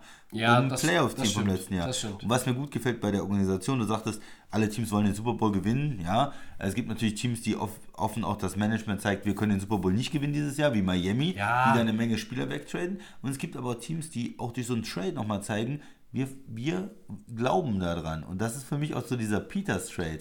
Ja, wir geben einen Draft-Pick ab, das ist nicht ein hoher Draft-Pick, aber wir geben was ab, weil wir sagen, unser Team braucht jetzt nochmal einen, einen, kleinen, einen kleinen Adrenalinschub, nochmal einen Spieler, wo wir uns verbessern können. Und wir glauben schon, dass wir in den Playoffs weit kommen können. Und ich denke, da ist für Baltimore ist das schon ähm, im Moment gute Zeit. Ist gut, ein Baltimore-Fan zu sein, ein guten Ravens-Fan zu sein. Ich weiß nicht, ich habe ja mal gesagt, Cincinnati-Fans gibt es nicht so viele. Da äh, haben sich ja welche gemeldet. Vielleicht wollen uns ja mal ein paar äh, Fans aus Baltimore äh, oder ein paar Fans der Ravens ähm, Ge- sch- gerne auch oder aus Baltimore. Ja, aus Baltimore. Äh, ein paar Fans der, der Ravens irgendwie schreiben, äh, wie sie das sehen, äh, wie sie die Saison sehen und wie sie sich mit Lamar Jackson, dem vermutlichen MVP jetzt, äh, fühlen. Ja? Der ist da für mich auch vorne. Er, Ja, hat, er ja, hat zwei ja, andere MVP-Kandidaten im direkten Duell besiegt. Right. Watson hat er besiegt, äh, Ja. Russell Wilson hat er besiegt. Ja. Warum ist er nicht der MVP? So, Äh, gut, dass du nicht gesagt hast, Brady hat er besiegt. Der ist nämlich kein MVP-Kandidat dieses Jahr. Ja, nein, aber äh, so, das sind ja so die Namen, die drei. Und Mhm. äh, jetzt ist für mich eher weiter nach vorne gekommen. Der Sean Watson ist zurückgefallen, Houston ist zurückgefallen. Mhm. Das heißt, er ist bei mir im Moment Ja. auch in dieser Richtung Nummer eins. Ja, das ist richtig. Das ist Aber wir richtig. haben noch gar nicht über die Rams gesprochen. Nee, da kommen wir jetzt aber Baltimore, Baltimore muss man, muss man auch ja. wirklich ausgiebig behandeln derzeit. Das ist alles eine, es geht rasend schnell. So ist es aber in der NFL, ja. Also äh, man hätte jetzt zum Beispiel letztes Jahr auch nicht äh, gedacht, dass man so viel über die Rams redet, die ja letzte Saison einfach überragend waren. Ich schicke jetzt schon mal als Prognose voraus, dass Marcus Peters Jared Goff äh, einen Pass abfängt. Mit, mindestens, mindestens einen. Wäre großartig, oder? Wir reden jetzt hier ja auch, glaube ich, äh, über keine Favoritenrolle. Ich glaube, die anderen beiden, selbst Patriots gegen Cowboys, ist mir in der Vorschau und in der Prognose irgendwo enger als Rams gegen Baltimore. Also für mich sind die Rams der 10 Punkte Außenseiter in dem Spiel, auch wenn sie zu Hause spielen. Das ist nicht immer unbedingt ein Vorteil. Bei den Rams sagen wir ja gerne, es ist eher ein Nachteil, wenn sie auswärts spielen. Sie kennen zumindest das Stadion, auch wenn sie da nicht, den, nicht die lautesten Fans haben. Ähm, ja, das Spiel gegen Chicago, Christian. Äh, ich weiß nicht, ob du die Highlights auch nochmal angeguckt hast. Äh, 17-7. Ja, hab ich es natürlich, War, klar. es war zäh. Und es hatte wieder äh, ganz, ganz viele Aspekte, wo man sagt, ja, die Rams sind ja überhaupt nicht äh, das Team, was sie letztes Jahr waren. Das kann man natürlich auch über die Bears sagen, die äh, von einer mittelmäßigen Offense auch zu einer Katastrophenoffense geworden sind. Und die Rams sind von einer äh, Top-Offense zu einer äh, allenfalls mittelmäßigen Offense zusammengeschrumpft. Das ist eine. Am Offensiv Ende, war es hässlich, am, ja. ja, es waren viele Punts, es waren auch viele schlechte Plays, einfach die Execution war nicht gut.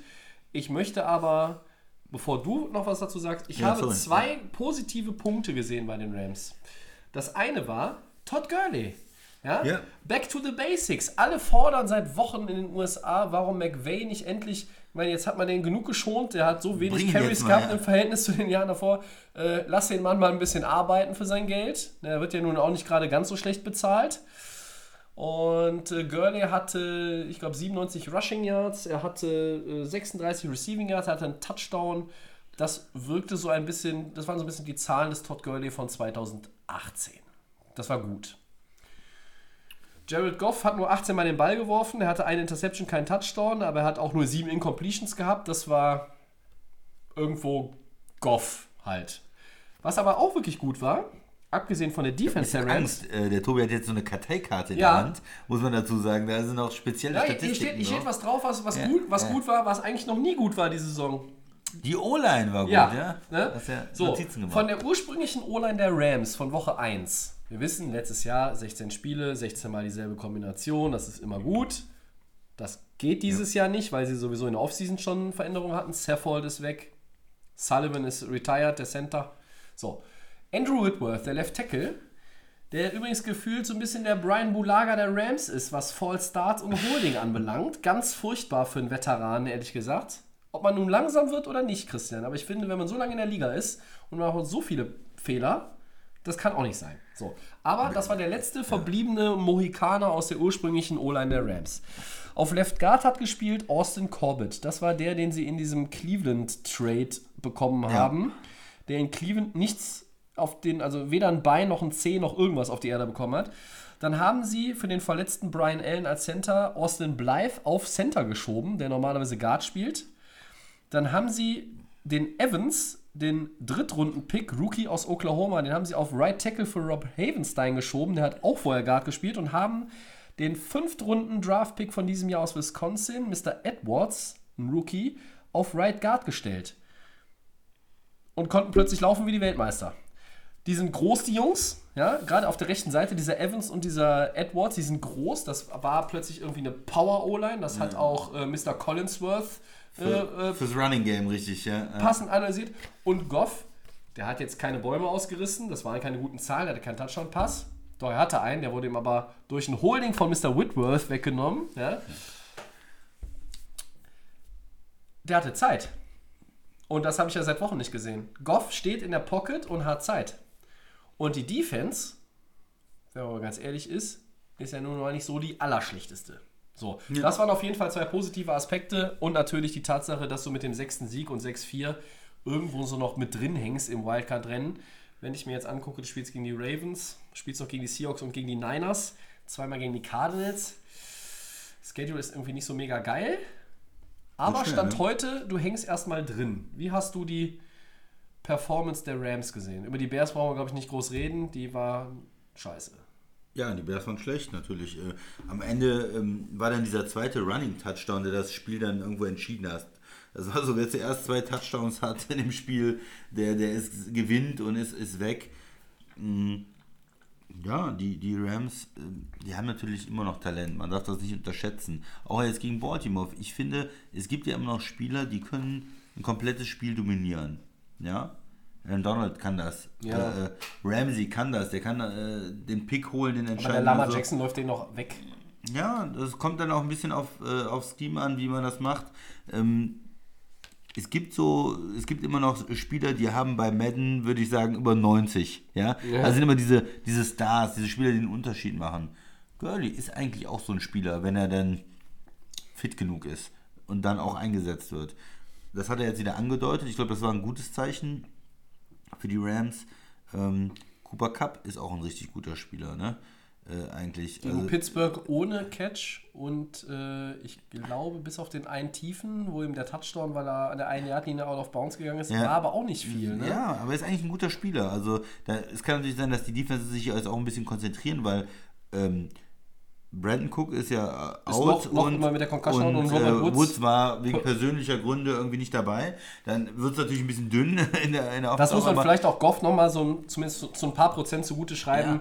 Zwei seiner drei Top-Receiver waren nicht da. Richtig. Josh Reynolds war noch ganz okay. Ja? Ja. Und die, alle drei Tight Ends waren auf dem Injury Report. Die haben sich zwar alle umgezogen, aber die waren alle drei nicht gut. Also, das heißt, er hat es auch ein bisschen schwer gehabt. Ne? Ja. Aber ich, ich, das Problem ist so ein bisschen, was ich sehe, wenn man jetzt Richtung Playoffs äh, guckt, dann brauchen die Rams das Spiel eigentlich schon. Weil klar. wenn, du- wenn du 6-5, also du spielst eigentlich gegen 8-2 Teams und das ist vielleicht so ein, normalerweise in der normalen Saison äh, ein Spiel, wo du sagst, okay, das kann man auch verlieren. Aber in dem, jetzt bei, wenn du 6-4 bist in der NFC, kann, darfst du es eigentlich nicht verlieren, weil du sagst, es gegen 49ers spielst du noch, gegen Seattle noch, irgendwo wirst du auch nochmal ein Spiel abgeben. Und wenn du sechs Niederlagen hast, wirst du wahrscheinlich schon nicht in die Playoffs kommen. Weil die Konkurrenz sein, so ja. stark ist. Ja, ne? also ich sehe noch ein Szenario, wo du mit 10-6 äh, irgendwo reinrutscht, weil vielleicht dann die Vikings tatsächlich irgendwo noch was, was liegen lassen. Aber wenn du, wenn die Rams das Spiel verlieren sollten, und ich, ich ganz ehrlich, ich gehe davon aus, dass sie das nicht packen, weil wenn sie sich, wenn sie versuchen, sich auf einen Shootout einzulassen, haben sie mit der Verfassung ihrer Offense aktuell haben sie keine Chance. Ja? Sie müssen irgendwo Lamar Jackson ein bisschen, du kannst, stoppen kannst du den nicht, kannst nicht ausschalten, aber die müssen ihn so ein bisschen äh, ein, äh, einfangen. Eindämmen, Sie müssen ja. ihn auch, auch ein bisschen versuchen, äh, dass er mehr passen muss, dass er vor allen Dingen schnell den Ball loswerden muss, ja, weil vielleicht Joseph Day, Donald Brockers und Konsorten nach vorne kommen oder vielleicht auch die Matthews. Linebacker, Clay Matthews. Ähm, Special Teams bei den Rams dieses Jahr auch nicht so gut wie sonst. Also da, das ist auch noch so ein Punkt. Wir haben eben angesprochen, Baltimore ist da auch sehr gut, eigentlich. normalerweise, ja. Und für mich ist es halt so, wenn die Rams das Spiel verlieren, wovon ich ausgehe, fallen die zu 6-5. Und dann müssten sie sowieso gegen Arizona und gegen äh, beide Spiele gegen Arizona gewinnen. Und sie müssten entweder Seattle oder San Francisco auf jeden Fall schlagen. Und das andere Spiel, muss ich nochmal nachgucken, weiß ich aus dem Kopf gar nicht. Äh, das heißt, mit 10-6 wird es ultra schwer, aber es ist trotzdem irgendwo noch, ja, es ist trotzdem irgendwo noch machbar, aber nur, wenn halt dann zum Beispiel die Vikings, ich glaube nicht, dass es ein Divisionsrivale ist, sondern nur, wenn die Vikings abkacken. So, das andere Spiel, was ich vergessen habe, ist, ach ja, das ist in Dallas. Das ist auch kein Ponyhof. Ja. Ja, also von daher, du brauchst das Spiel eigentlich, du sagst es. Ähm, ich weiß aber nicht so genau, wie sie das hinkriegen sollen. Das Einzige, was ich mir nur wünsche für das Spiel, ist, dass, äh, dass die Coaches dieselbe O-Line aufs Feld schicken. Ja gut, aber das Weil- werden sie machen, wenn es Weil die war gut. ist. Ja, die war gut. Und, Ja. und, und selbst wenn da zwei Leute nicht auf ihrer angestammten Position, die sie gelernt haben, gespielt haben, die war gut. Ja. Ich Also- bin gespannt, ob sie es äh, schaffen. Dann, wenn sie 7-4 sind, dann können sie nochmal Richtung. Ja, ich, dann, hast du, Ja. dann hast du auch einen Push, das, dann hast du auch das Gefühl, dass wieder irgendwie was, was geht, dann vertraust du auch deinen eigenen Stärken mehr. Ich meine, dieses Selbstvertrauen, jeder Sieg bringt Selbstvertrauen. Ja, selbst den New York Jets, die jetzt auch irgendwie 3-7 sind und sagen, ach ja, wir haben die letzten Wochen mal ganz gute Spiele gemacht, Giants geschlagen und Redskins geschlagen, ja, die sind kacke, aber ein Sieg ist ein Sieg. Und nichts, nichts ersetzt das Gefühl Ja. eines Sieges. Ob du oben stehst oder unten. Das ist immer gut. Frag den Max, der hat sich gefreut wie ein Schneekönig, als die Dolphins den ersten Sieg geholt haben. Und ich persönlich habe heute Morgen, als ich mir die Zusammenfassung angeguckt habe von dem Rams-Spiel, habe ich gedacht, das ist nothing pretty, nothing fancy, but a win is a win. So. Und in der aktuellen Situation geht es nicht anders. Wenn die O-Line sich stabilisiert, glaube ich auch, dass Goff etwas besser ist. Die Defense spielt eigentlich gar nicht so schlecht, seit Ramsey da ist. War so ein kleiner Energizer auch für die, glaube ich. Gegen Baltimore. Schwere Geschichte. Ich sehe schon, ich sehe schon das Szenario. Das Spiel steht irgendwie spitz auf Knopf und, und Peters Peter also den Pick. fängt am Ende das Ding ab. Nicht irgendwo mittendrin unbedeutend, sondern am Ende entscheidend. Also, ja, ist egal. Also Baltimore, wenn man mal ganz ehrlich ist, aber da kann man jetzt als Rams-Fan irgendwie das Ganze drehen und wenden, wie man will. Sind Favorit. Klare Außenseiter, die Rams, ja. ja. Baltimore ist der Favorit. Ja. Ähm, wenn du gewinnst, bist du mittendrin im Rennen. Wenn du verlierst, wird es ultra schwer. Gut. Ich habe sie bei 3-3 schon abgeschenkt, ne? Richtung Playoffs. Von daher, ich erwarte nicht mehr viel. Segment 5, Four Downs. Ja, Ich äh, fange mal an. gerne. Äh, vielleicht hast du davon gehört, vielleicht hast du es mitbekommen. Äh, Colin Kaepernick, der denn? absolvierte ein Workout in Atlanta und präsentiert sich mal wieder vor NFL-Vertretern. Ähm, ich glaube, acht Teams oder sowas waren da. Äh, sehen wir den Quarterback bald wieder in der Liga? Ja, also er, er scheint äh, gewisse Dinge nicht verlernt zu haben. Dass er sich fit gehalten hat in all, der, in all den Monaten und Jahren ist bekannt. Ich habe mir ein paar äh, Szenen angeguckt, sah ganz gut aus. Aber ich glaube, Mitch Trubisky könnte den Ball auch so werfen in einem Workout, wenn keine D-Line kommt. Sehen wir ihn bald wieder? Ich weiß es nicht. 2019 nicht mehr. Vielleicht nimmt ihn jemand unter Vertrag für 2020 als Backup und vielleicht irgendwo auch, wo man sagt, Starting Job, irgendwie Battle for the Starting Job. Es gibt eine Menge Teams, die 2020 gucken müssen, was sie mit Quarterback machen. Und wenn man Kaepernick vielleicht mit einem One-Year-Deal bringt, um zu schauen, was bringt mir das, äh, vielleicht auch Richtung 2021, weil viele sagen, dann ist die Draftklasse noch besser und so. Ich finde es schön, ehrlich gesagt, nach dem ganzen Hickhack, dass er jetzt so eine Chance hat, sich mal zu präsentieren. Wie viel ihm das bringt, ich kann es echt nicht sagen. Ja, ich, mich hat es gewundert, erstmal vom Timing einfach her. Ja. Also, äh, nachdem er auch mit der Liga sich ja irgendwie im Sommer äh, bei bestimmten äh, rechtlichen Streitigkeiten geeinigt hat, hätte ich gedacht, dass er vor der Saison dann so ein Training kriegt. Oder so, eine, so Ja. ein Pro-Day, dass man sich das quasi angucken kann. Aber es ist ja auch ein äh, bekannter Spieler, der war im Super Bowl, der hat eine gewisse Klasse. Okay, in den letzten zwei Jahren bei den 49ers war er nicht mehr so gut. Das heißt, er ist auch kein absoluter Superstar, aber er ist besser als viele Quarterbacks, die wir jeden Sonntag sehen, die hier rumlaufen oder auch als viele Backups. Und er müsste eigentlich einen Job bekommen. Ich sehe den Sinn jetzt nicht darin, mitten in der Saison so ein äh, Workout zu machen. Äh, und jetzt wird ihn wahrscheinlich keiner äh, unter Vertrag nehmen. Die ganzen Mannschaften haben ihre Quarterbacks, ihre äh, Backups, die Systeme müsste man ja dann lernen, die, die ganzen Audibles und alles. Also jetzt macht das für mich irgendwo keinen Sinn. Ähm, ja. Nein, weil es auch ein bisschen Zirkuscharakter hat. ja, ne? ich würde, mir, ich würde hoffen, dass er wieder in der Liga spielt. Ja. Ich denke, er hat es eigentlich verdient, irgendeinen Job, irgendeine Chance zu bekommen. Äh, Ja, werden wir ihn bald sehen. Ich hoffe mal, aber ich glaube nicht, dass es diese Saison noch ist, sondern nächste Saison. Und den Sinn dieses Workouts verstehe ich jetzt nicht ganz. Okay. Tobi. Ich sehe dein Argument. Zweites Down. Was geht eigentlich plötzlich in Atlanta ab? Wir haben es schon mal angerissen. Nach dem Sieg gegen die Saints haben die Falcons auch die Panthers auseinandergenommen. Ich glaube, Kyle Allen hatte fünf Interceptions Ja. oder Turnover oder irgendwie sowas in der Richtung. Waren es fünf? Ich dachte vier nur. Oder vier, gut. ja. Nur was, was, vier. geht, was geht da ab in vielleicht- Atlanta, Vielleicht Christian? waren es auch fünf. Ähm, ja, die spielen auf einmal, wie man es gehofft hat als Atlanta-Fan. Die Offense spielt okay, aber nicht, nicht, nicht völlig überragend. Die Defense, auf einmal, da ist der Pass-Rush da, da sind die Sacks da, auf der anderen Seite sind die Interceptions da. Ähm, Das heißt also, Atlanta ist auf einmal ähm, richtig stark. Sie haben einen, einen Wechsel gemacht, sie haben, glaube ich, einen äh, Coach äh, Ja. äh, promoted sozusagen. Aber ob man das jetzt alles darauf schieben kann, aber die sind aus dem Dornröschenschlaf irgendwo erwacht. Waren es vier oder fünf Interceptions? Vier. Vier. Es waren vier, ja, aber sie haben so ein bisschen äh, bei, den, bei den Assistant Coaches äh, Rochade, um äh, beim Schach zu bleiben, äh, da vorgenommen und das, das zahlt sich aus. Äh, und ja, das, was wir, oder vor allem, was ich letzte Woche gesagt habe, irgendwie dieses, ja, die Spieler wollen, dass Dan Quinn bleibt. Ich glaube, dass Dan Quinn mit den zwei Siegen, egal was jetzt noch kommt, zumindest seine Jobgarantie bis zum Ende der Saison gesichert hat. Aber trotzdem wird dann so ein bisschen Bilanz gezogen äh, im Januar bei, bei den Falcons. Da muss man gucken, ob man nicht dann trotzdem da irgendwo was, was verändern möchte oder muss. Arthur Blank ist ein sehr geduldiger Owner, äh, ein sehr ähm, besonnener Zeitgenosse, der ähm, keine Kurzschlussreaktion äh, machen wird. Dafür ist er einfach nicht der Typ. Und Tobi, ganz ehrlich, also auch wenn er jetzt den Job behält, weil die jetzt noch ein paar Spiele gewinnen, ist das dann eigentlich langfristig positiv für die Falcons? Wenn Nein, du nein, wenn du- wenn du ich gehe mit demselben sitzt, Team ja, und mit nee, demselben Coach nicht. wieder ins nächste Jahr, weil ich jetzt da zwei, drei Spiele gewonnen habe. ich wollte es nur vorsichtig formulieren. Also meiner, meiner Meinung nach ist es, ist es so, dass er nach der Saison dann doch seinen Hut nehmen muss. Also nur, dass es halt eine saubere Trennung wird. Ne? Also in der Saison ist immer so ein bisschen schäbig, Ja. dass man vielleicht ihn dann beiseite nimmt und sagt, wir machen jetzt hier was anderes. Okay. Ne? Aber insgesamt, du hast es gesagt, Atlanta, so, sie, sie kommen so ein bisschen jetzt an, an das Potenzial oder schöpfen ihr Potenzial so ein bisschen aus. Ne? Drittes Down. Ähm, College, Alabama Quarterback äh, Tua Tago, wie heißt der mit Nachnamen? Tua Tago Vailoa. Wir müssen seinen Namen noch ja, gewöhnen. alle sagen immer Tua oder so. Fällt nach der Hüft-OP für den Rest der Saison aus. Ähm, glaubst du trotzdem daran, dass er der erste Draft-Pick in 2020 sein kann, Tobi?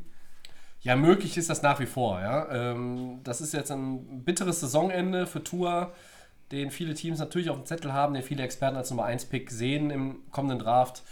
Ähm, ja, den Draftstock wird das sicherlich ein bisschen, dem, dem Draftstock wird es ein bisschen schaden, aber ausgeschlossen ist es jetzt trotz der Verletzung deshalb nicht. Kann immer noch der Nummer 1 Overall-Pick werden. Genau, also Favorit ist er für mich nicht mehr jetzt. Okay. Ja, aber es ist so, manchmal tut es Spielern auch nicht weh, weil sie dann äh, kein schlechtes Tape erzeugen, ja, also keine schlechten Spiele haben und man äh, behält sie dann so in Erinnerung, wie sie bis jetzt gespielt haben. Wie gesagt, Favorit nicht, aber unmöglich denke ich auch nicht. Er wird weiterhin ein Top-Pick bleiben und äh, ein Top-10-Pick für mich auf jeden Fall. Ja, da- da gehe ich auch da sind, sind, Ja. gehen alle von aus. Gut, viertes und letztes Down, Gamepick. Eagles gegen Seahawks. Äh, Seahawks wollen die Divisionsführung, die Eagles müssen nach äh, ja, der Niederlage gegen die Patriots um 5-5 so langsam gucken, wo sie bleiben. Ja, das müssen sie. Das ist ein ganz wichtiges Spiel für die Eagles. Mit den Eagles lag ich auch die Saison immer falsch. Immer wenn ich gedacht habe, sie gewinnen, dann äh, haben sie verloren. Und wenn ich gedacht habe, jetzt äh, machen sie mal was äh, oder, oder jetzt sind sie weg vom Fenster, dann gewinnen sie dann auch noch. Und äh, ich glaube eigentlich, die Seahawks gewinnen, aber deswegen sage ich jetzt die Eagles.